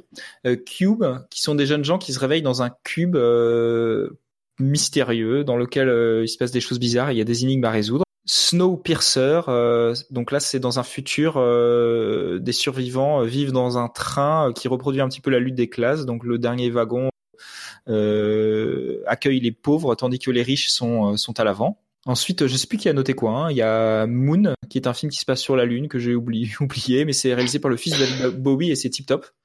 Il y a Climax, ah je sais pas si tu l'as vu Isabelle, Climax de Gaspard Noé. Euh, ce sont des danseurs qui sont dans une école euh, en montagne euh, pour répéter. Pour fêter la fin de leur répétition, ils dégustent une sangria, mais quelqu'un a mis de la LSD dans la sangria et ils vont tous devenir fous. Franchement, c'est excellent. Le dîner de con, aussi le dîner de con. voilà, tout le monde connaît. Il y a Festen. Ouais, Festen, ouais. Un huis clos familial avec règlement de compte, tout ça. Ouais. Très sympa. Alors après, il y a Ten Cloverfield Lane. Donc là, euh, une jeune fille est enlevée par un mec bizarre euh, qui vit dans un bunker et en fait c'est un survivaliste et il lui dit euh, va pas dehors parce que c'est la fin du monde. Et donc en fait, est-ce que c'est vrai, est-ce que c'est pas vrai? On ne le sait pas. Regardez-le.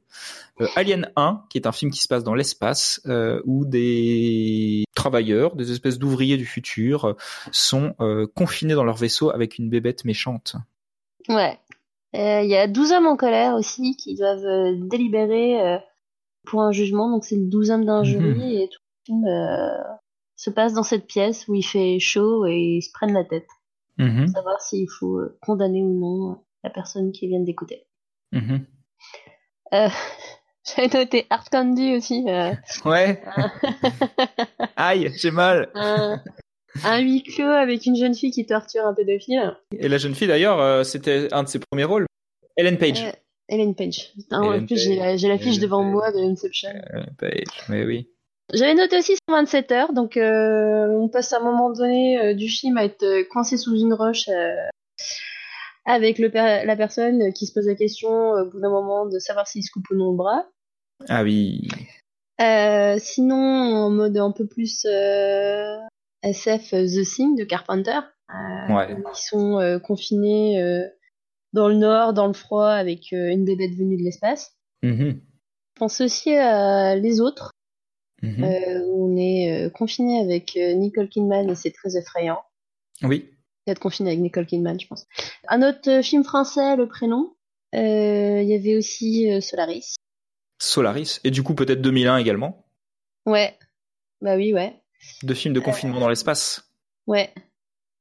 Et euh, toujours un film très gay, Mélancolia, euh, qui est l'impact d'une planète sur la Terre, et donc on voit les derniers instants des, ouais. gens. Exact. et en musique, alors, t'as as proposé une playlist incroyable spéciale confinement. Euh, alors, je pense qu'on va, on va peut-être pas la diffuser. Hein, euh, alors, on, on, manque de temps, hein, tout simplement. et puis, il y a quand même des trucs un peu, peu bizarre. Corona, The Rhythm of the Night. bah ouais, parce que bah Corona, ça s'appelle Corona. Yeah, c'est vrai. Euh, du coup, euh, je pense aussi à Glory Gaynor. Ah, Will Survive. Ouais, euh, je pense aussi à Survivor avec Eyes of the Tiger pour affronter tous les jours cette journée. Ah ouais. Sinon, celui-là, j'ai pas trop écouté, mais c'est juste J'essaie de voir s'il n'y avait pas une chanson sur Alcatraz, et donc si, Michel Legrand et Claude Nougaro qui ont fait aussi sur Alcatraz. euh, moi, je pensais aussi à la mythique euh, Libérée des aïe, aïe, aïe, animés. Et vous l'avez dans la tête. Ouais, c'est bon. Ouais, Inception réussi. Euh, sinon, euh, Patrick Hernandez avec Born to Be Alive. Ah, enfin la bonne musique. Ouais, histoire de, de se motiver. Ou euh, Steppenwolf, Born to Be Wild. yes. C'est vraiment une playlist pour garder un peu la pêche. J'ai pensé aussi à à la chanson de Barbara Carlotti, 14 euh, ans, où elle raconte euh, quand elle sortait à 14 ans pour aller danser sur le dance floor. Ah, c'est vrai. On ne connaît plus depuis un mois maintenant. Eh oui. Sinon, j'ai pensé à Faf la rage. Ouais, là, c'est un scandale. C'est un scandale. le générique de Prison Break, en France. Qu'est-ce que c'était nul quand même, tout ça, Prison Break. oui, sinon, je pense aussi. Euh, je sais pas si tu connais la bambatrice de Pierre Billon. Ah non, non, non, ça me dit rien. C'est une chanson très imagée pour ah te dire à quel point tu te sens comme une bambatrice. D'accord. Et bah sinon j'ai mis aussi bah, Sonny Cher par rapport à un jour sans fin avec Bill Murray parce que tous les matins il se réveille avec I Got You Babe. Ah exact, exact, exact. Donc voilà.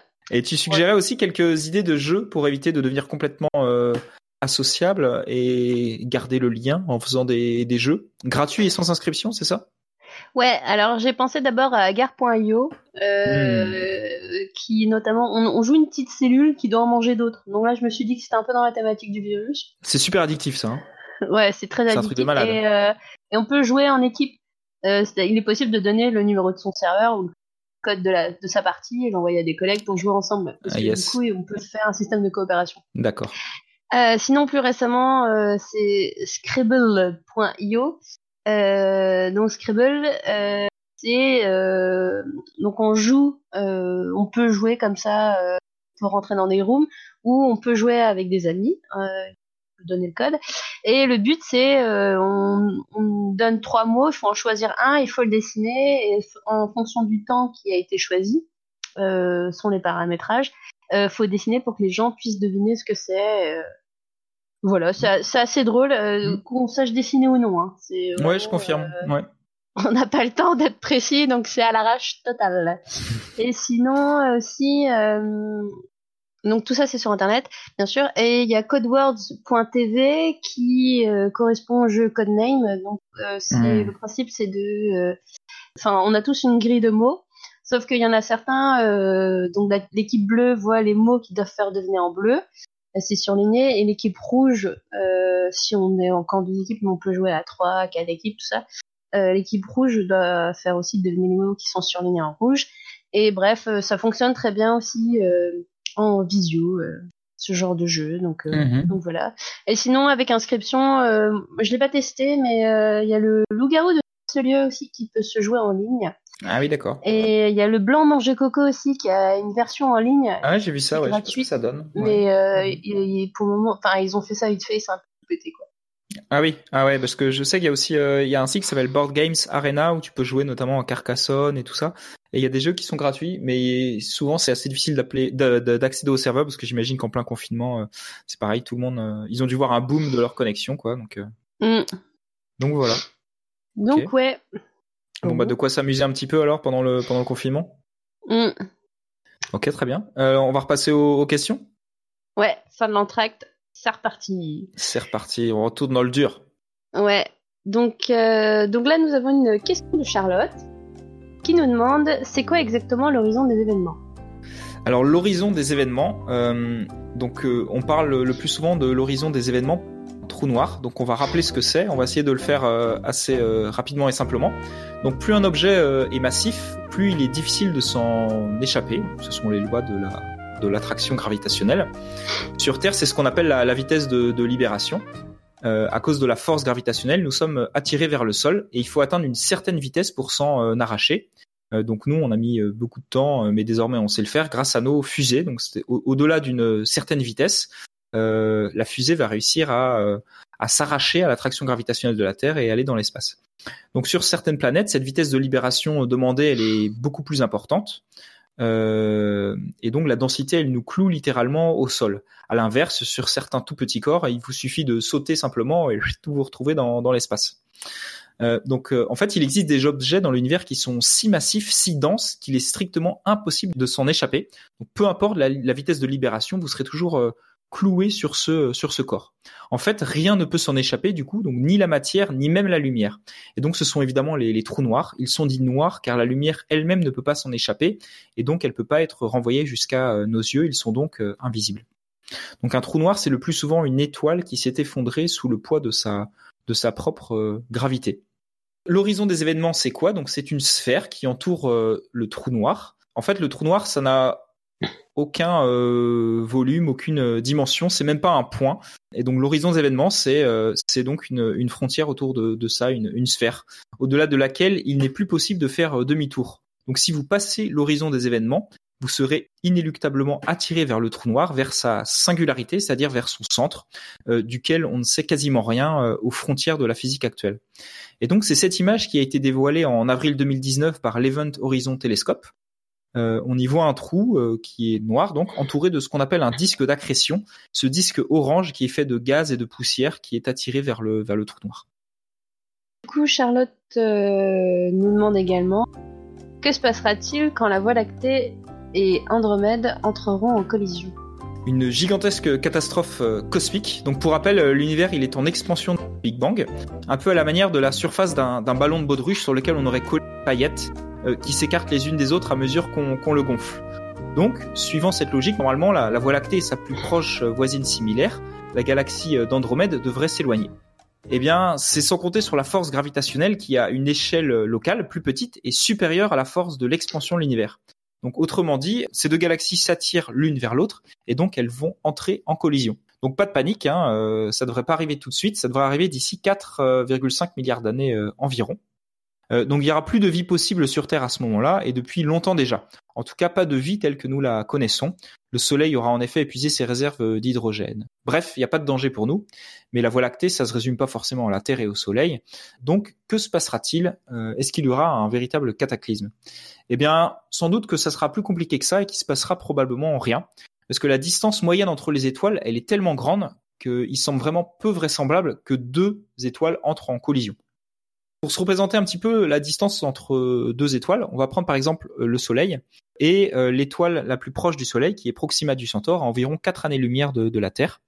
Donc si notre Soleil était une balle de ping-pong située à Paris, euh, Proxima du Centaure, donc l'étoile la plus proche du Soleil, se trouverait elle à Marseille. On voit qu'il y a vraiment des distances qui sont pour le coup vraiment astronomiques. Donc par contre de cet événement, de cette collision entre Andromède et la Voie lactée, euh, il naîtra une nouvelle galaxie, donc formée de la, collision des deux, et que certains scientifiques ont même déjà baptisé euh, Milko-Meda. Donc euh, Milko pour Milky Way et Meda pour Andromeda. donc ils naîtront aussi sans doute de nouvelles étoiles avec la fusion de nuages moléculaires au centre de cette nouvelle galaxie.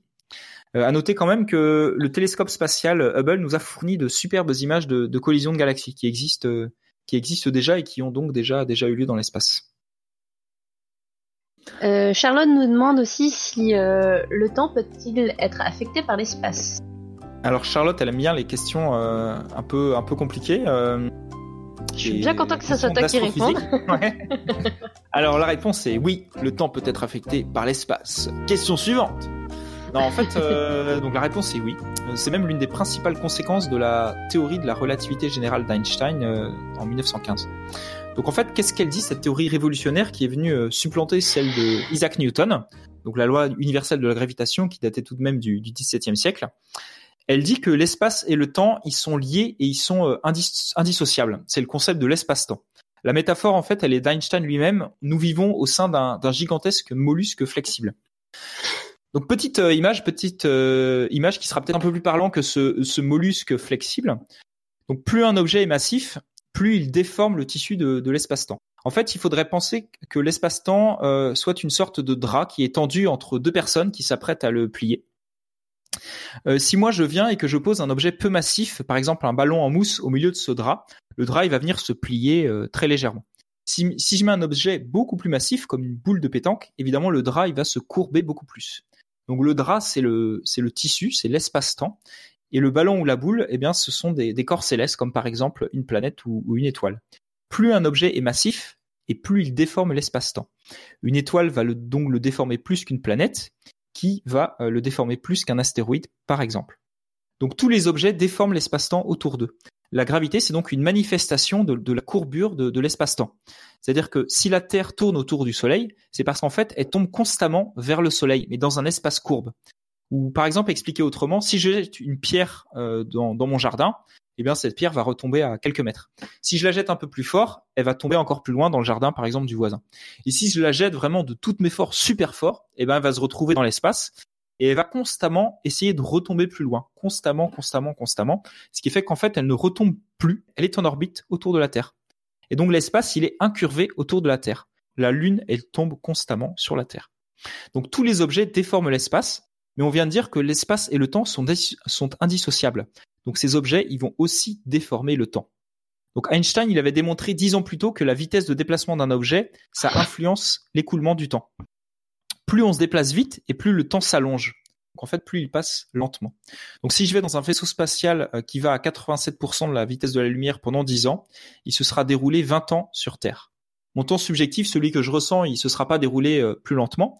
L'expérience que je fais du temps sera strictement identique à celle des gens sur Terre. Et pourtant, à mon retour, j'aurai vieilli de 10 ans et les gens sur Terre auront vieilli, eux, de 20 ans. Ce qui veut dire que si je me déplace en voiture, mon temps il est légèrement allongé par rapport à, quelqu'un qui reste sur son canapé. Euh, mais même sur une vie entière passée en voiture, évidemment, cette différence sera euh, infinitésimale. Le temps est un concept euh, flexible, c'est déroutant, angoissant, mais c'est exact. Le temps est, élastique.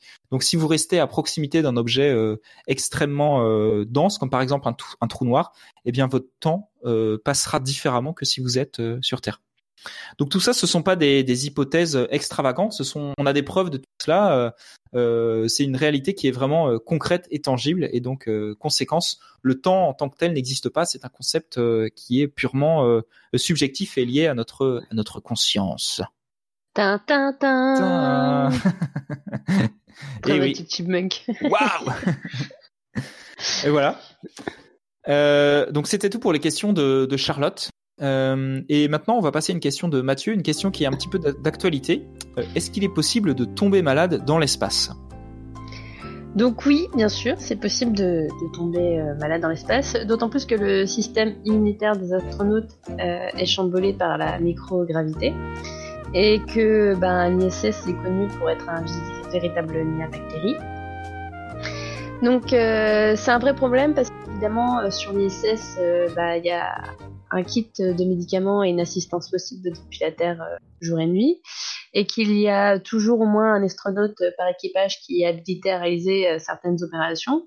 Mais bon, si un jour il y a une véritable urgence euh, ou un virus qui se propage, ben là, ça devient compliqué. Mhm. Mhm.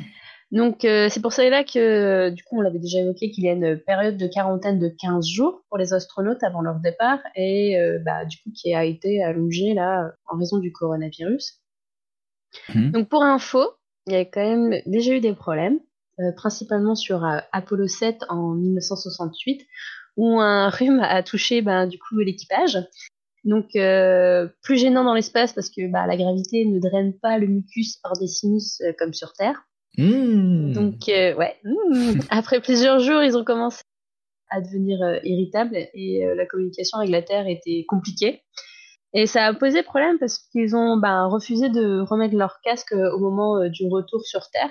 Mhm. Et ils, euh, ils, se pinçaient le nez et soufflaient ben, pour libérer leur sinus. Et, et si c'était pas possible avec.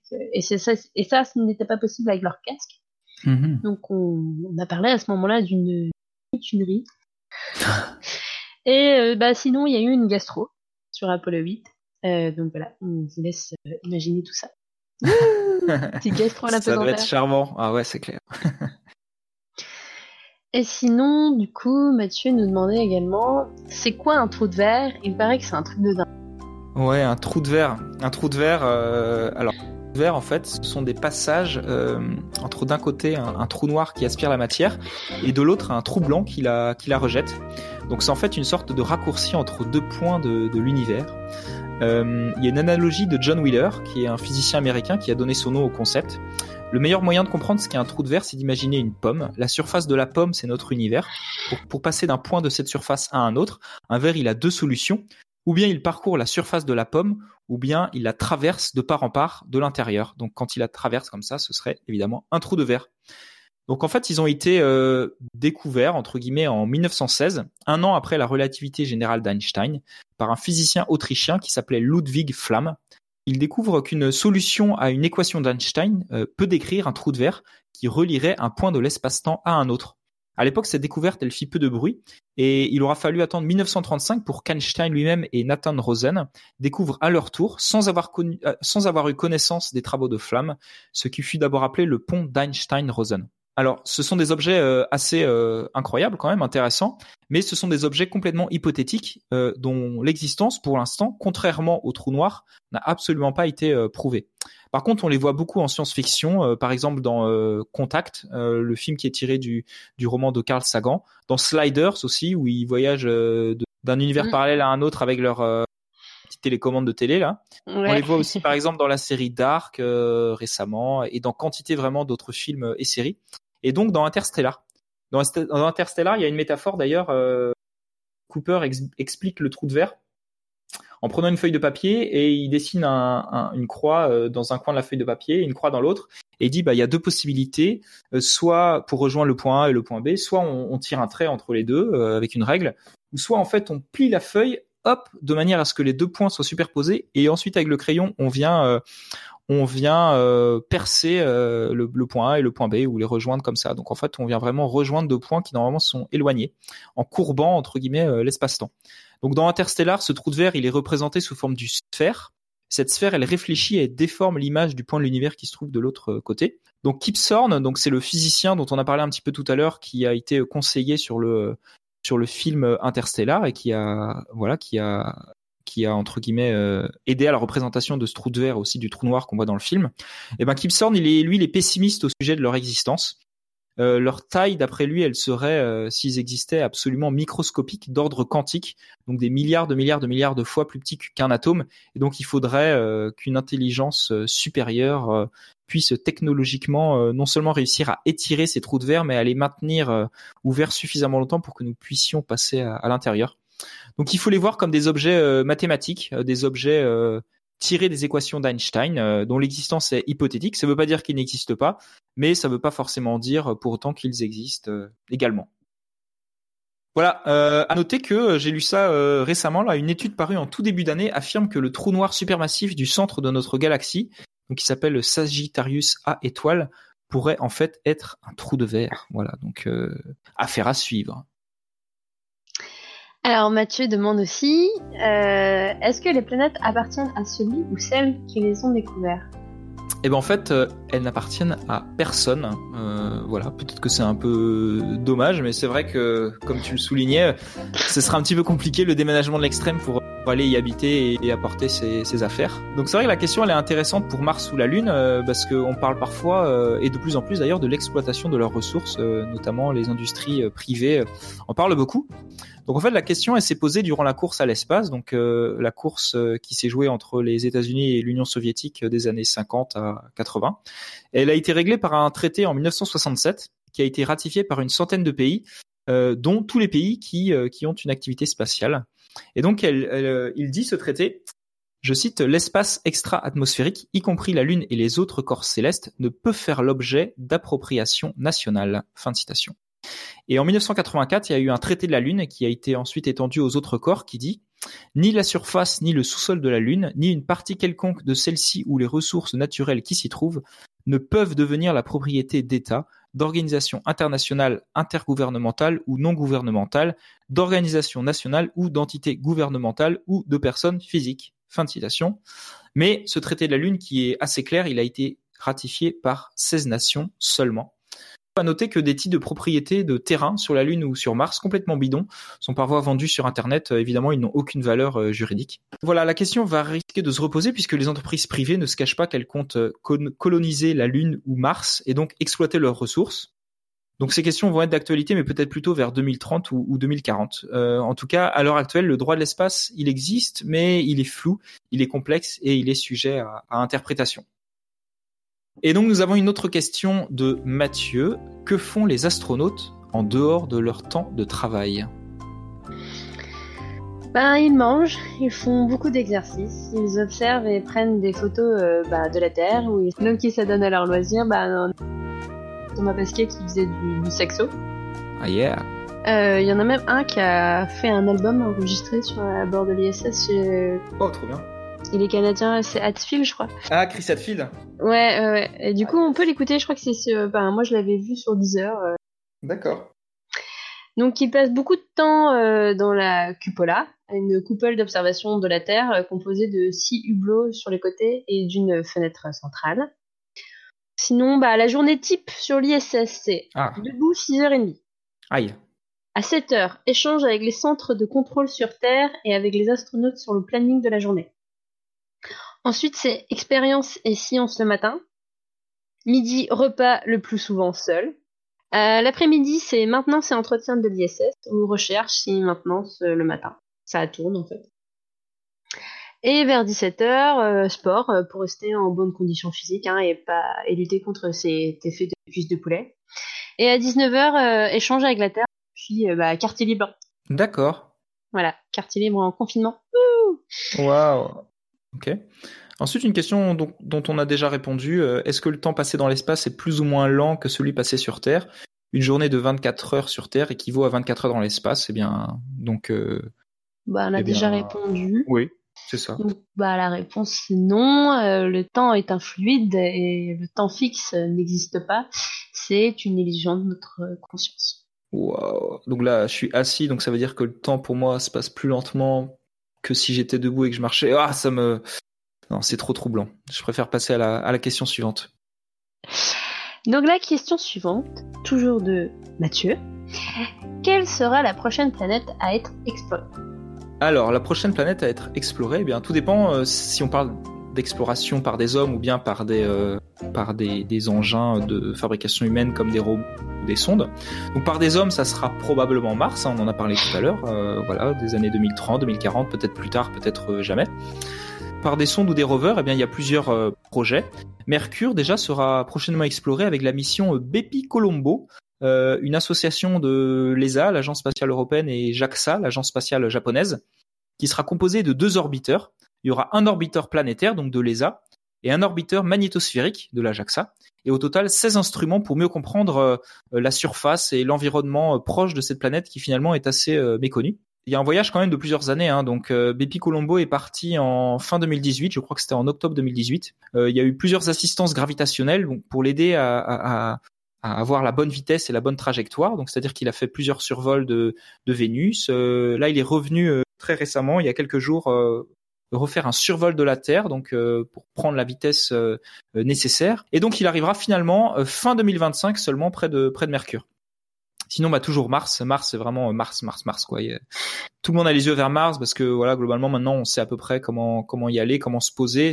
Enfin, seule la NASA sait comment se poser pour l'instant. C'est très compliqué, mais et en à l'été une fenêtre de lancement, c'est-à-dire que Mars sera dans les bonnes conditions euh, pour euh, pouvoir y envoyer assez facilement et assez rapidement euh, des, fusées. Ouais, bon, alors il y aura le rover Mars 2020 de la NASA. par contre, le rover ExoMars que devait lancer l'agence spatiale européenne, lui, il a été repoussé. Donc ce rover, il s'appelle Rosamund Franklin. il a été repoussé, mais il y avait pas mal de problèmes techniques. En fait, c'est peut-être pas plus mal. Donc tous les deux, ils seront chargés euh, d'étudier la possibilité d'une vie passée ou présente sur la planète rouge, donc très intéressant. Et les Chinois prévoient aussi euh, d'envoyer un rover cette année euh, sur Mars en profitant de cette, fenêtre de lancement.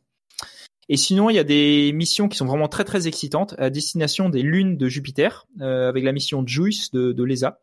Et il y aura une mission à destination de Titan, la très incroyable et très fascinante lune de Saturne, euh, mais ça, ça sera euh, après euh, après 2030. donc il va falloir être patient. Mais ces lunes sont très prometteuses du point de vue de la vie extraterrestre. Voilà. Ouais, j'ai même lu que ça t'excitait à mort. Hein. Oui, alors bon, j'ai mis ça, mais on, on, est là, on parle évidemment d'excitation purement intellectuelle. voilà. Et Mathieu continue avec ses questions, avec une question très cool. Est-ce qu'une bière garderait ses bulles dans l'espace?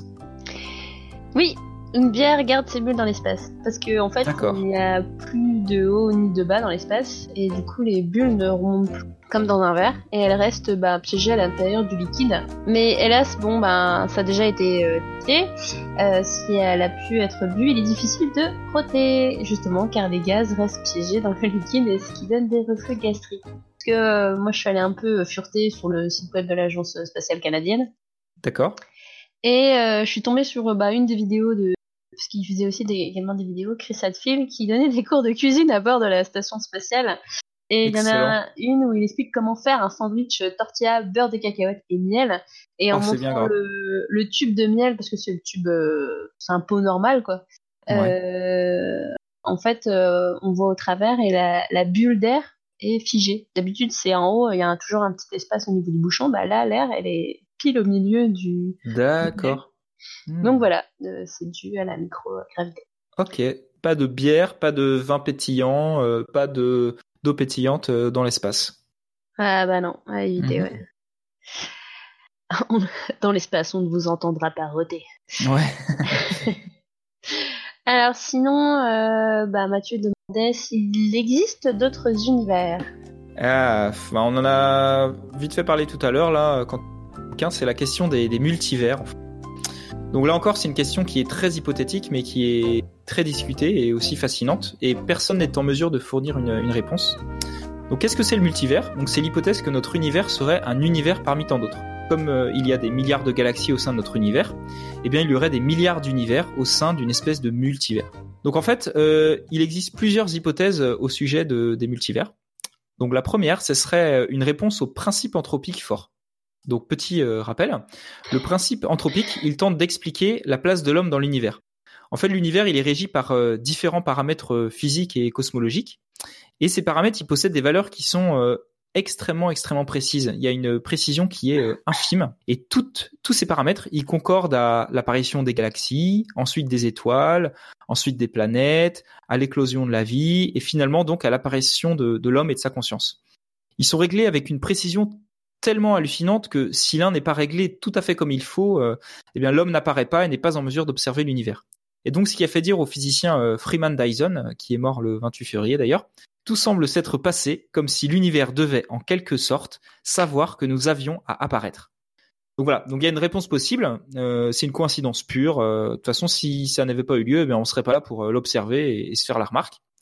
Il y a une autre réponse. pourquoi il y a des paramètres aussi précis? Eh C'est parce qu'il y a un créateur un dieu ou bien un ordinateur euh, ultra puissant qui simule notre univers. Les euh, Sims autre 4. Ouais, les, bon, les Sims 40 000, ouais, plutôt. autre réponse, eh bien, il existe une infinité d'univers au sein d'un multivers, et chacun de ces univers a des paramètres physiques différents. Sur le nôtre, eh bien, ces paramètres ont permis l'apparition et le développement de la vie, et sur tant et tant et tant d'autres univers, il y a d'autres paramètres, et donc il n'y a pas de vie, il n'y a pas de galaxie, il n'y a pas d'étoiles, tout simplement. Ça, c'est une première hypothèse de multivers. La deuxième hypothèse, alors c'est encore un peu plus euh, dire tordu, euh, c'est une solution au fameux problème du plutôt au fameux paradoxe du chat de Schrödinger, et donc c'est l'interprétation des mondes multiples. Donc en fait là on n'est plus dans l'infiniment grand, on va être dans l'infiniment petit, donc qui est régi par la mécanique quantique, euh, qui euh, explique le, fonctionnement des, particules. Donc d'après la mécanique quantique, un objet quantique peut être dans deux états à la fois. Il peut avoir plusieurs positions.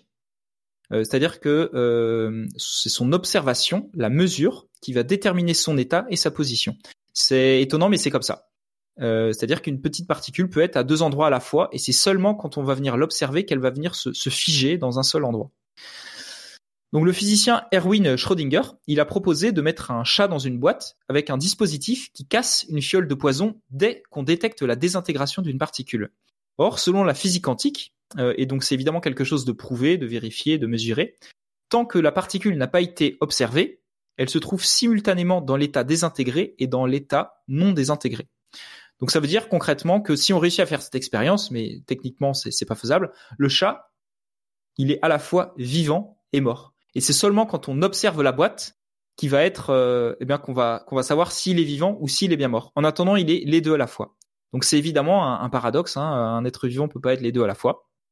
Et donc du coup, euh, il y a une interprétation qui a été proposée par un physicien, par un physicien qui s'appelle Everett, et qui suggère qu'en fait euh, l'univers se scinde en deux, c'est-à-dire qu'il y a un univers dans lequel le chat est mort et l'autre est vivant, et qu'en fait on observe tout simplement l'un des deux, mais qu'en fait c'est pas, il est pas et l'un et l'autre, euh, il, est euh, dans un univers il est vivant, il est mort.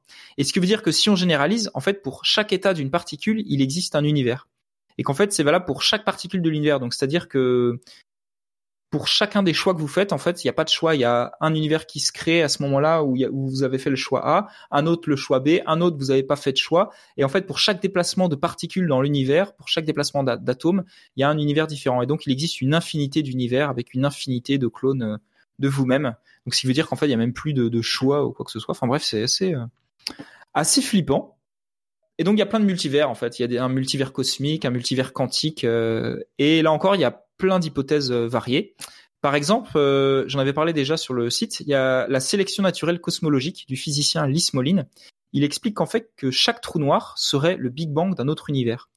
Et donc notre Big Bang serait lui aussi le trou noir d'un autre univers parent. Et donc il voit des univers parents et des univers enfants. C'est vrai qu'un trou noir, finalement, c'est comme un Big Bang, c'est une singularité, c'est-à-dire que toute la matière va venir être concentrée comme ça dans un point, ou ce qui n'est même pas un point de l'espace.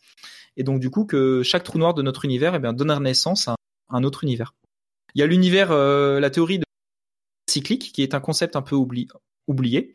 Euh, l'univers, eh bien, il naît d'un Big Bang, et donc il va venir s'étendre comme ça. Euh, notre univers s'étend de plus en plus, et finalement, euh, il va terminer de s'étendre et il va se contracter et finir en un Big Crunch, une espèce de, de gros, comment dire, toute la matière de l'univers va venir se concentrer en un seul point, qui serait le Big Bang d'un nouvel univers. Donc l'univers comme ça serait constamment parcouru de, Big Bang, de Big Crunch, de Big Bang, de Big Crunch, etc. Il y a aussi l'hypothèse de l'inflation éternelle, c'est-à-dire que notre univers serait en expansion continue et constante, et dans ce cas en développant des, zones, des bulles d'espace, dont ferait partie notre univers, hein, séparées par des zones de vide. Et donc dans ce cas, il y aura un univers qui serait infini. Et donc c'est la même chose qu'Everett en fait. Si l'univers est infini, il faut bien réaliser ce que ça veut dire. C'est-à-dire que toutes les combinaisons d'atomes possibles ont lieu quelque part dans l'univers. Toute l'organisation de la matière possible a lieu. Et donc il existe aussi euh, une infinité de terres et une infinité de, clones de vous euh, quelque part dans cet univers euh, infini. Pour rappel, il y a souvent des questions sur l'univers, mais on ne sait pas s'il est fini ou infini. Hein. On n'a pas de, de, réponse à cette question. Est-ce qu'on pourrait tester ce genre d'hypothèse? Eh bien, c'est compliqué parce que si on observe un autre univers, ça veut dire que c'est pas un autre univers et qui fait partie vraiment d'une autre. Donc, il y a certains chercheurs qui étudient la, possibilité de détecter des, signatures dans notre univers qui trahiraient la présence d'un autre euh, univers. Alors, je donne un seul exemple. Euh, euh, on a détecté sur les images du fond diffus cosmologique qui est, en fait l'image de notre univers tel qu'il était au moment de l'apparition des, des, photons. Donc, c'est la toute première lumière visible de l'univers. On a, on a une cartographie comme ça de notre univers. Euh, et sur cette carte, eh on a une zone de vide particulière qu'on a du mal à expliquer. Il y a une hypothèse qui explique qu'il s'agirait peut-être de la cicatrice de la collision entre notre univers et un autre il y a 13 milliards d'années. Hmm, intéressant. Donc en tout cas, c'est un domaine très hypothétique. Euh, ce ne sont que des conséquences possibles finalement des théories physiques euh, que nous utilisons pour décrire l'univers. Et on n'aura probablement jamais de réponse à cette question. Alors, du coup, on est toujours avec Mathieu, là Oui, c'est la dernière question. Euh, j'ai lu votre dernier post sur euh, Oumuamua. Est-ce qu'il serait possible que la Terre se fasse, elle aussi, éjecter du système solaire? Si oui, que se passerait-il?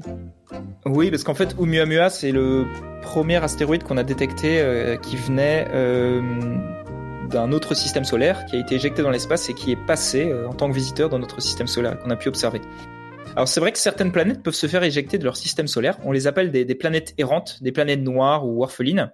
Euh, elles errent dans le vide intersidéral. Ce sont plus des planètes en fait, puisqu'on l'a dit hein, tout à l'heure, il faut orbiter autour d'une étoile pour être une planète. On les appelle donc euh, scientifiquement des objets libres de masse planétaire. Et il pourrait y en avoir des centaines de milliards euh, rien que dans notre galaxie. Alors elles sont très difficiles à, détecter, euh, encore plus que les exoplanètes, euh, parce que pour détecter les exoplanètes, on utilise euh, souvent la méthode des transits, c'est-à-dire qu'on utilise la lumière de l'étoile autour de laquelle elles orbitent pour les détecter. On voit qu'il y a des variations très légères de luminosité, donc on sait qu'en fait c'est quand quand la planète est, passée devant qu'il y a des variations de luminosité. Donc c'est pour ça que ces planètes, on les appelle aussi parfois des planètes noires. Donc elles se formeraient dans un système solaire traditionnel, assez loin de leur étoile, et elles seraient ensuite éjectées par la force gravitationnelle d'une géante gazeuse, ou suite, à une violente collision avec un autre corps, ou bien même suite peut-être à l'explosion de leur étoile. La Terre pourrait-elle se faire éjecter? Bah, C'est peu probable parce que notre système solaire il est déjà âgé, de 5 milliards d'années, il ne bouge plus. Euh, Jupiter ou Saturne, donc elle ne risque pas de nous éjecter. Il faudrait un choc euh, suffisamment violent avec la Terre, mais dans ce cas-là, on aura d'autres d'autres soucis. Euh, pour rappel, l'astéroïde qui a tué les dinosaures, il n'a pas réussi à déloger la Terre de son orbite. Par contre, il y a certains séismes qui réussissent à modifier très légèrement l'axe de rotation de la Terre.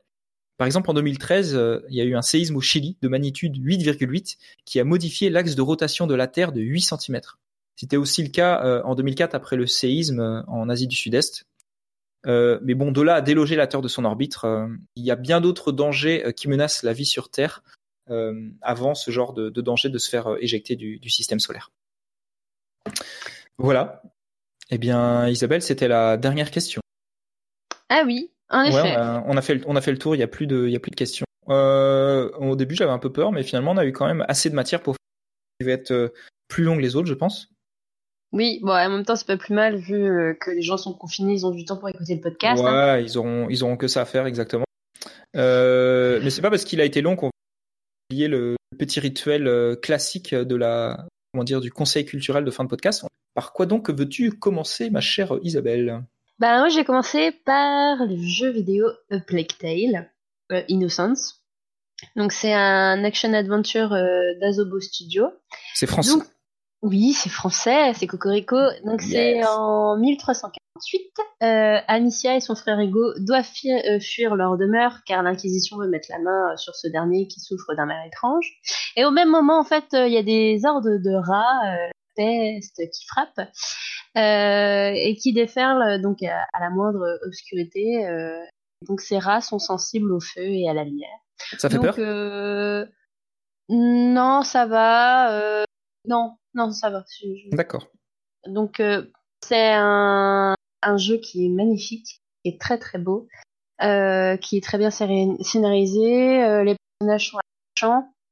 Alors après, enfin, il y a de l'action, il y a du jeu, tout ça, mais c'est quand même assez dirigiste. Donc, c'est pas un monde ouvert, quoi.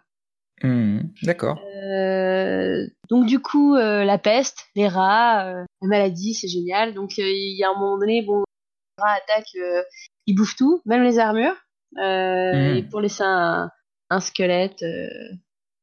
Enfin, il y a du sang, il y a des rats. ouais, ça a l'air glauque. C'est glauque.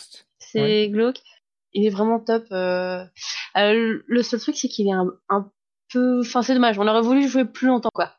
Il, mhm. est peut-être un poil court, mais euh, il y a un deuxième Plague Tale euh, en préparation. Ah oui? Ah d'accord, ça veut dire qu'il a bien marché, c'est bien. Ouais, ouais, euh, ouais, il a très bien été donc gratuitement sur Steam en démo, donc pour ce qui est PC et et il me semble aussi que c'est sur le premier chapitre est gratuit aussi sur PS4 et Xbox One. Donc voilà. De toute façon, vous trouverez plus d'infos sur le site du studio. Voilà, voilà, voilà, voilà. Ok. Donc moi là actuellement je suis en train de lire euh, le cycle des contrées de Jacques Abeille. Donc j'ai déjà lu le tome 1 euh, Les Jardins euh, là je suis au, on va dire le tome 2, c'est pas, pas vraiment euh, répertorié sous le tome voilà mais dans l'ordre c'est voilà le 2 c'est le veilleur du jour.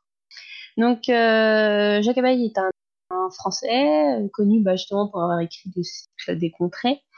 Donc il y a d'abord le, les jardins statuaires qu'il a fait en 82, le veilleur du jour en 86, les voyages du fils en 2008 et les chroniques scandaleuses de Terrebre en 95 et euh, ensuite les barbares en 2011. Alors c'est c'est pas dans l'ordre. Non, c'est pas dans l'ordre, mais c'est comme ça que c'est présenté dans l'ordre de lecture. Ah, ah d'accord, d'accord. Il n'y a pas de tome, comme on explique.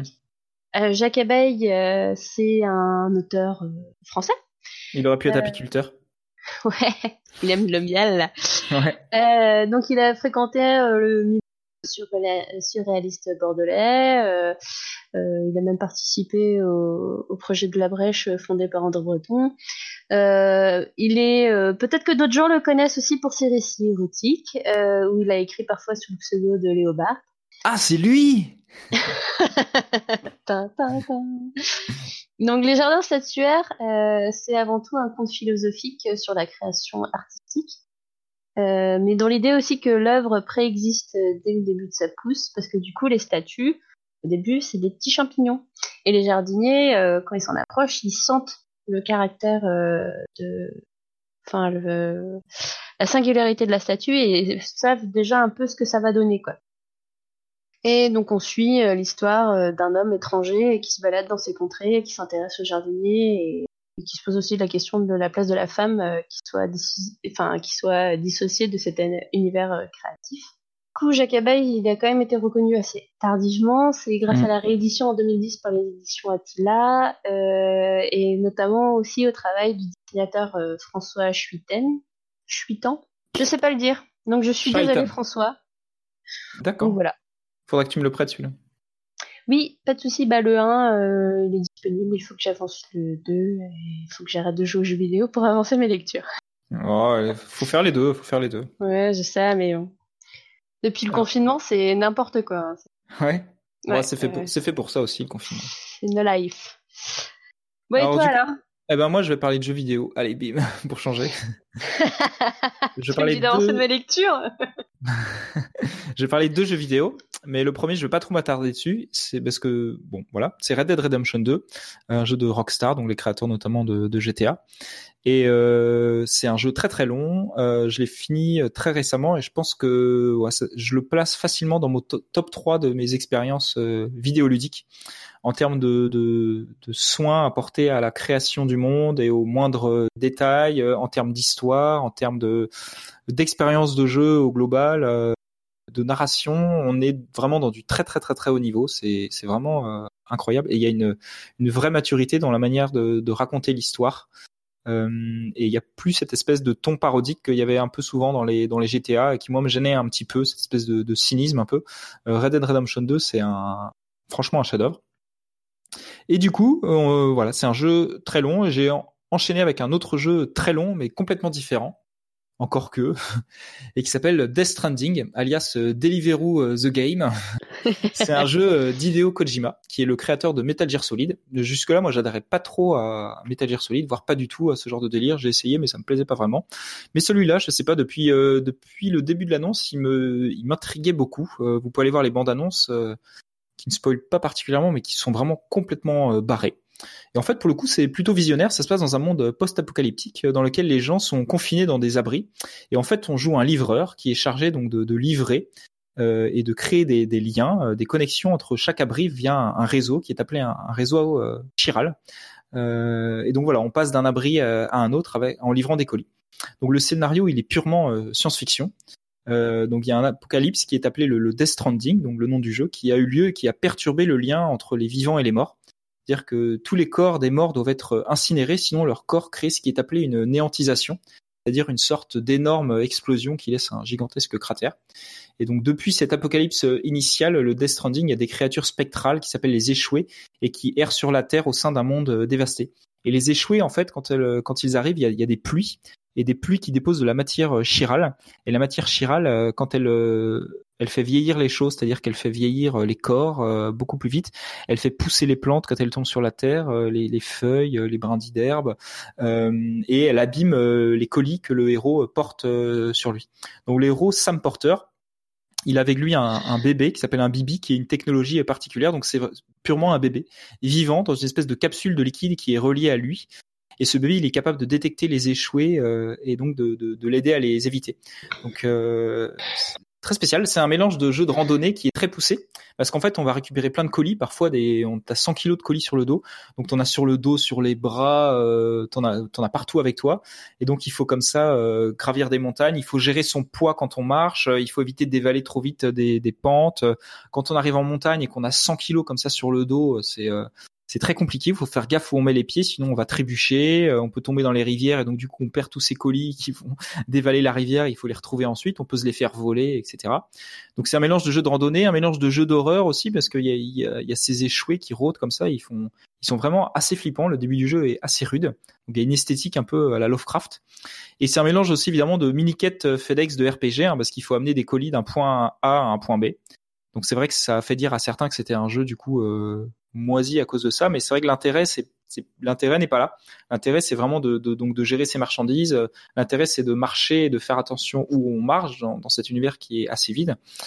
Euh, et donc le tout c'est dans, dans des décors magnifiques, inspirés des paysages islandais, donc c'est très très beau.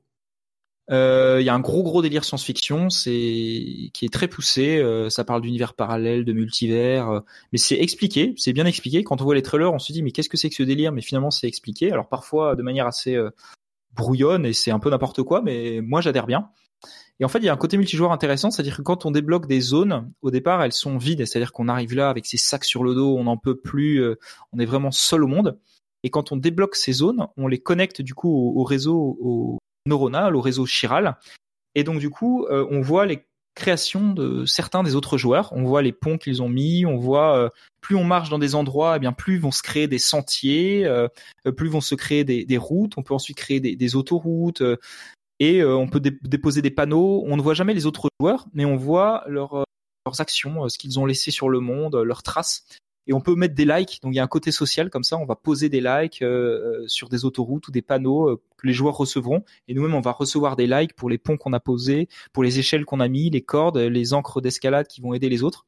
Et il y a une espèce d'addiction au like qui se crée comme ça. Et c'est assez intéressant de voir que le monde qu'on ouvre comme ça, petit à petit, on recrée du lien. Et plus on les ouvre, bah, du coup, plus les joueurs vont venir aussi, et plus on, on voit qu'on est en train de polluer le monde avec des, des, des panneaux de like, avec des, des autoroutes, euh, avec des sentiers qui deviennent ensuite des routes. Et j'ai trouvé ça intéressant de voir euh, ces mondes qu'on commence à défricher, et petit à petit, ils se font comme euh, pollués par par l'être humain. Donc on est dans un monde comme ça, post-apocalyptique, qu'on qu'on essaie de, de reconnecter, mais qu'on d'un autre finalement, ces, ces, paysages n'étaient pas beaucoup plus beaux pendant l'apocalypse qu'après, une fois que l'homme y a remis, remis les pieds. Donc euh, ouais, j'ai passé 30 heures dessus. Il me reste encore pas mal de jeux à faire. Pour l'instant, je me lasse toujours pas. En fait, j'avais peur d'être lassé très vite par ce système de livraison d'un point A à un point B, mais non, c'est euh, l'histoire et puis le, gameplay tout simplement et possibilités qui sont offertes en matière de livraison. au début, on est avec ses pieds seulement. Euh, ensuite, on a des exosquelettes pour porter plus de poids. On a des petits transporteurs flottants, des voitures, des camions, des motos. Ça m'aide à garder l'intérêt pour le jeu. Donc euh, voilà, vraiment une, une, bonne expérience, je dirais. Et j'ai hâte euh, d'arriver au bout pour voir la fin de l'histoire.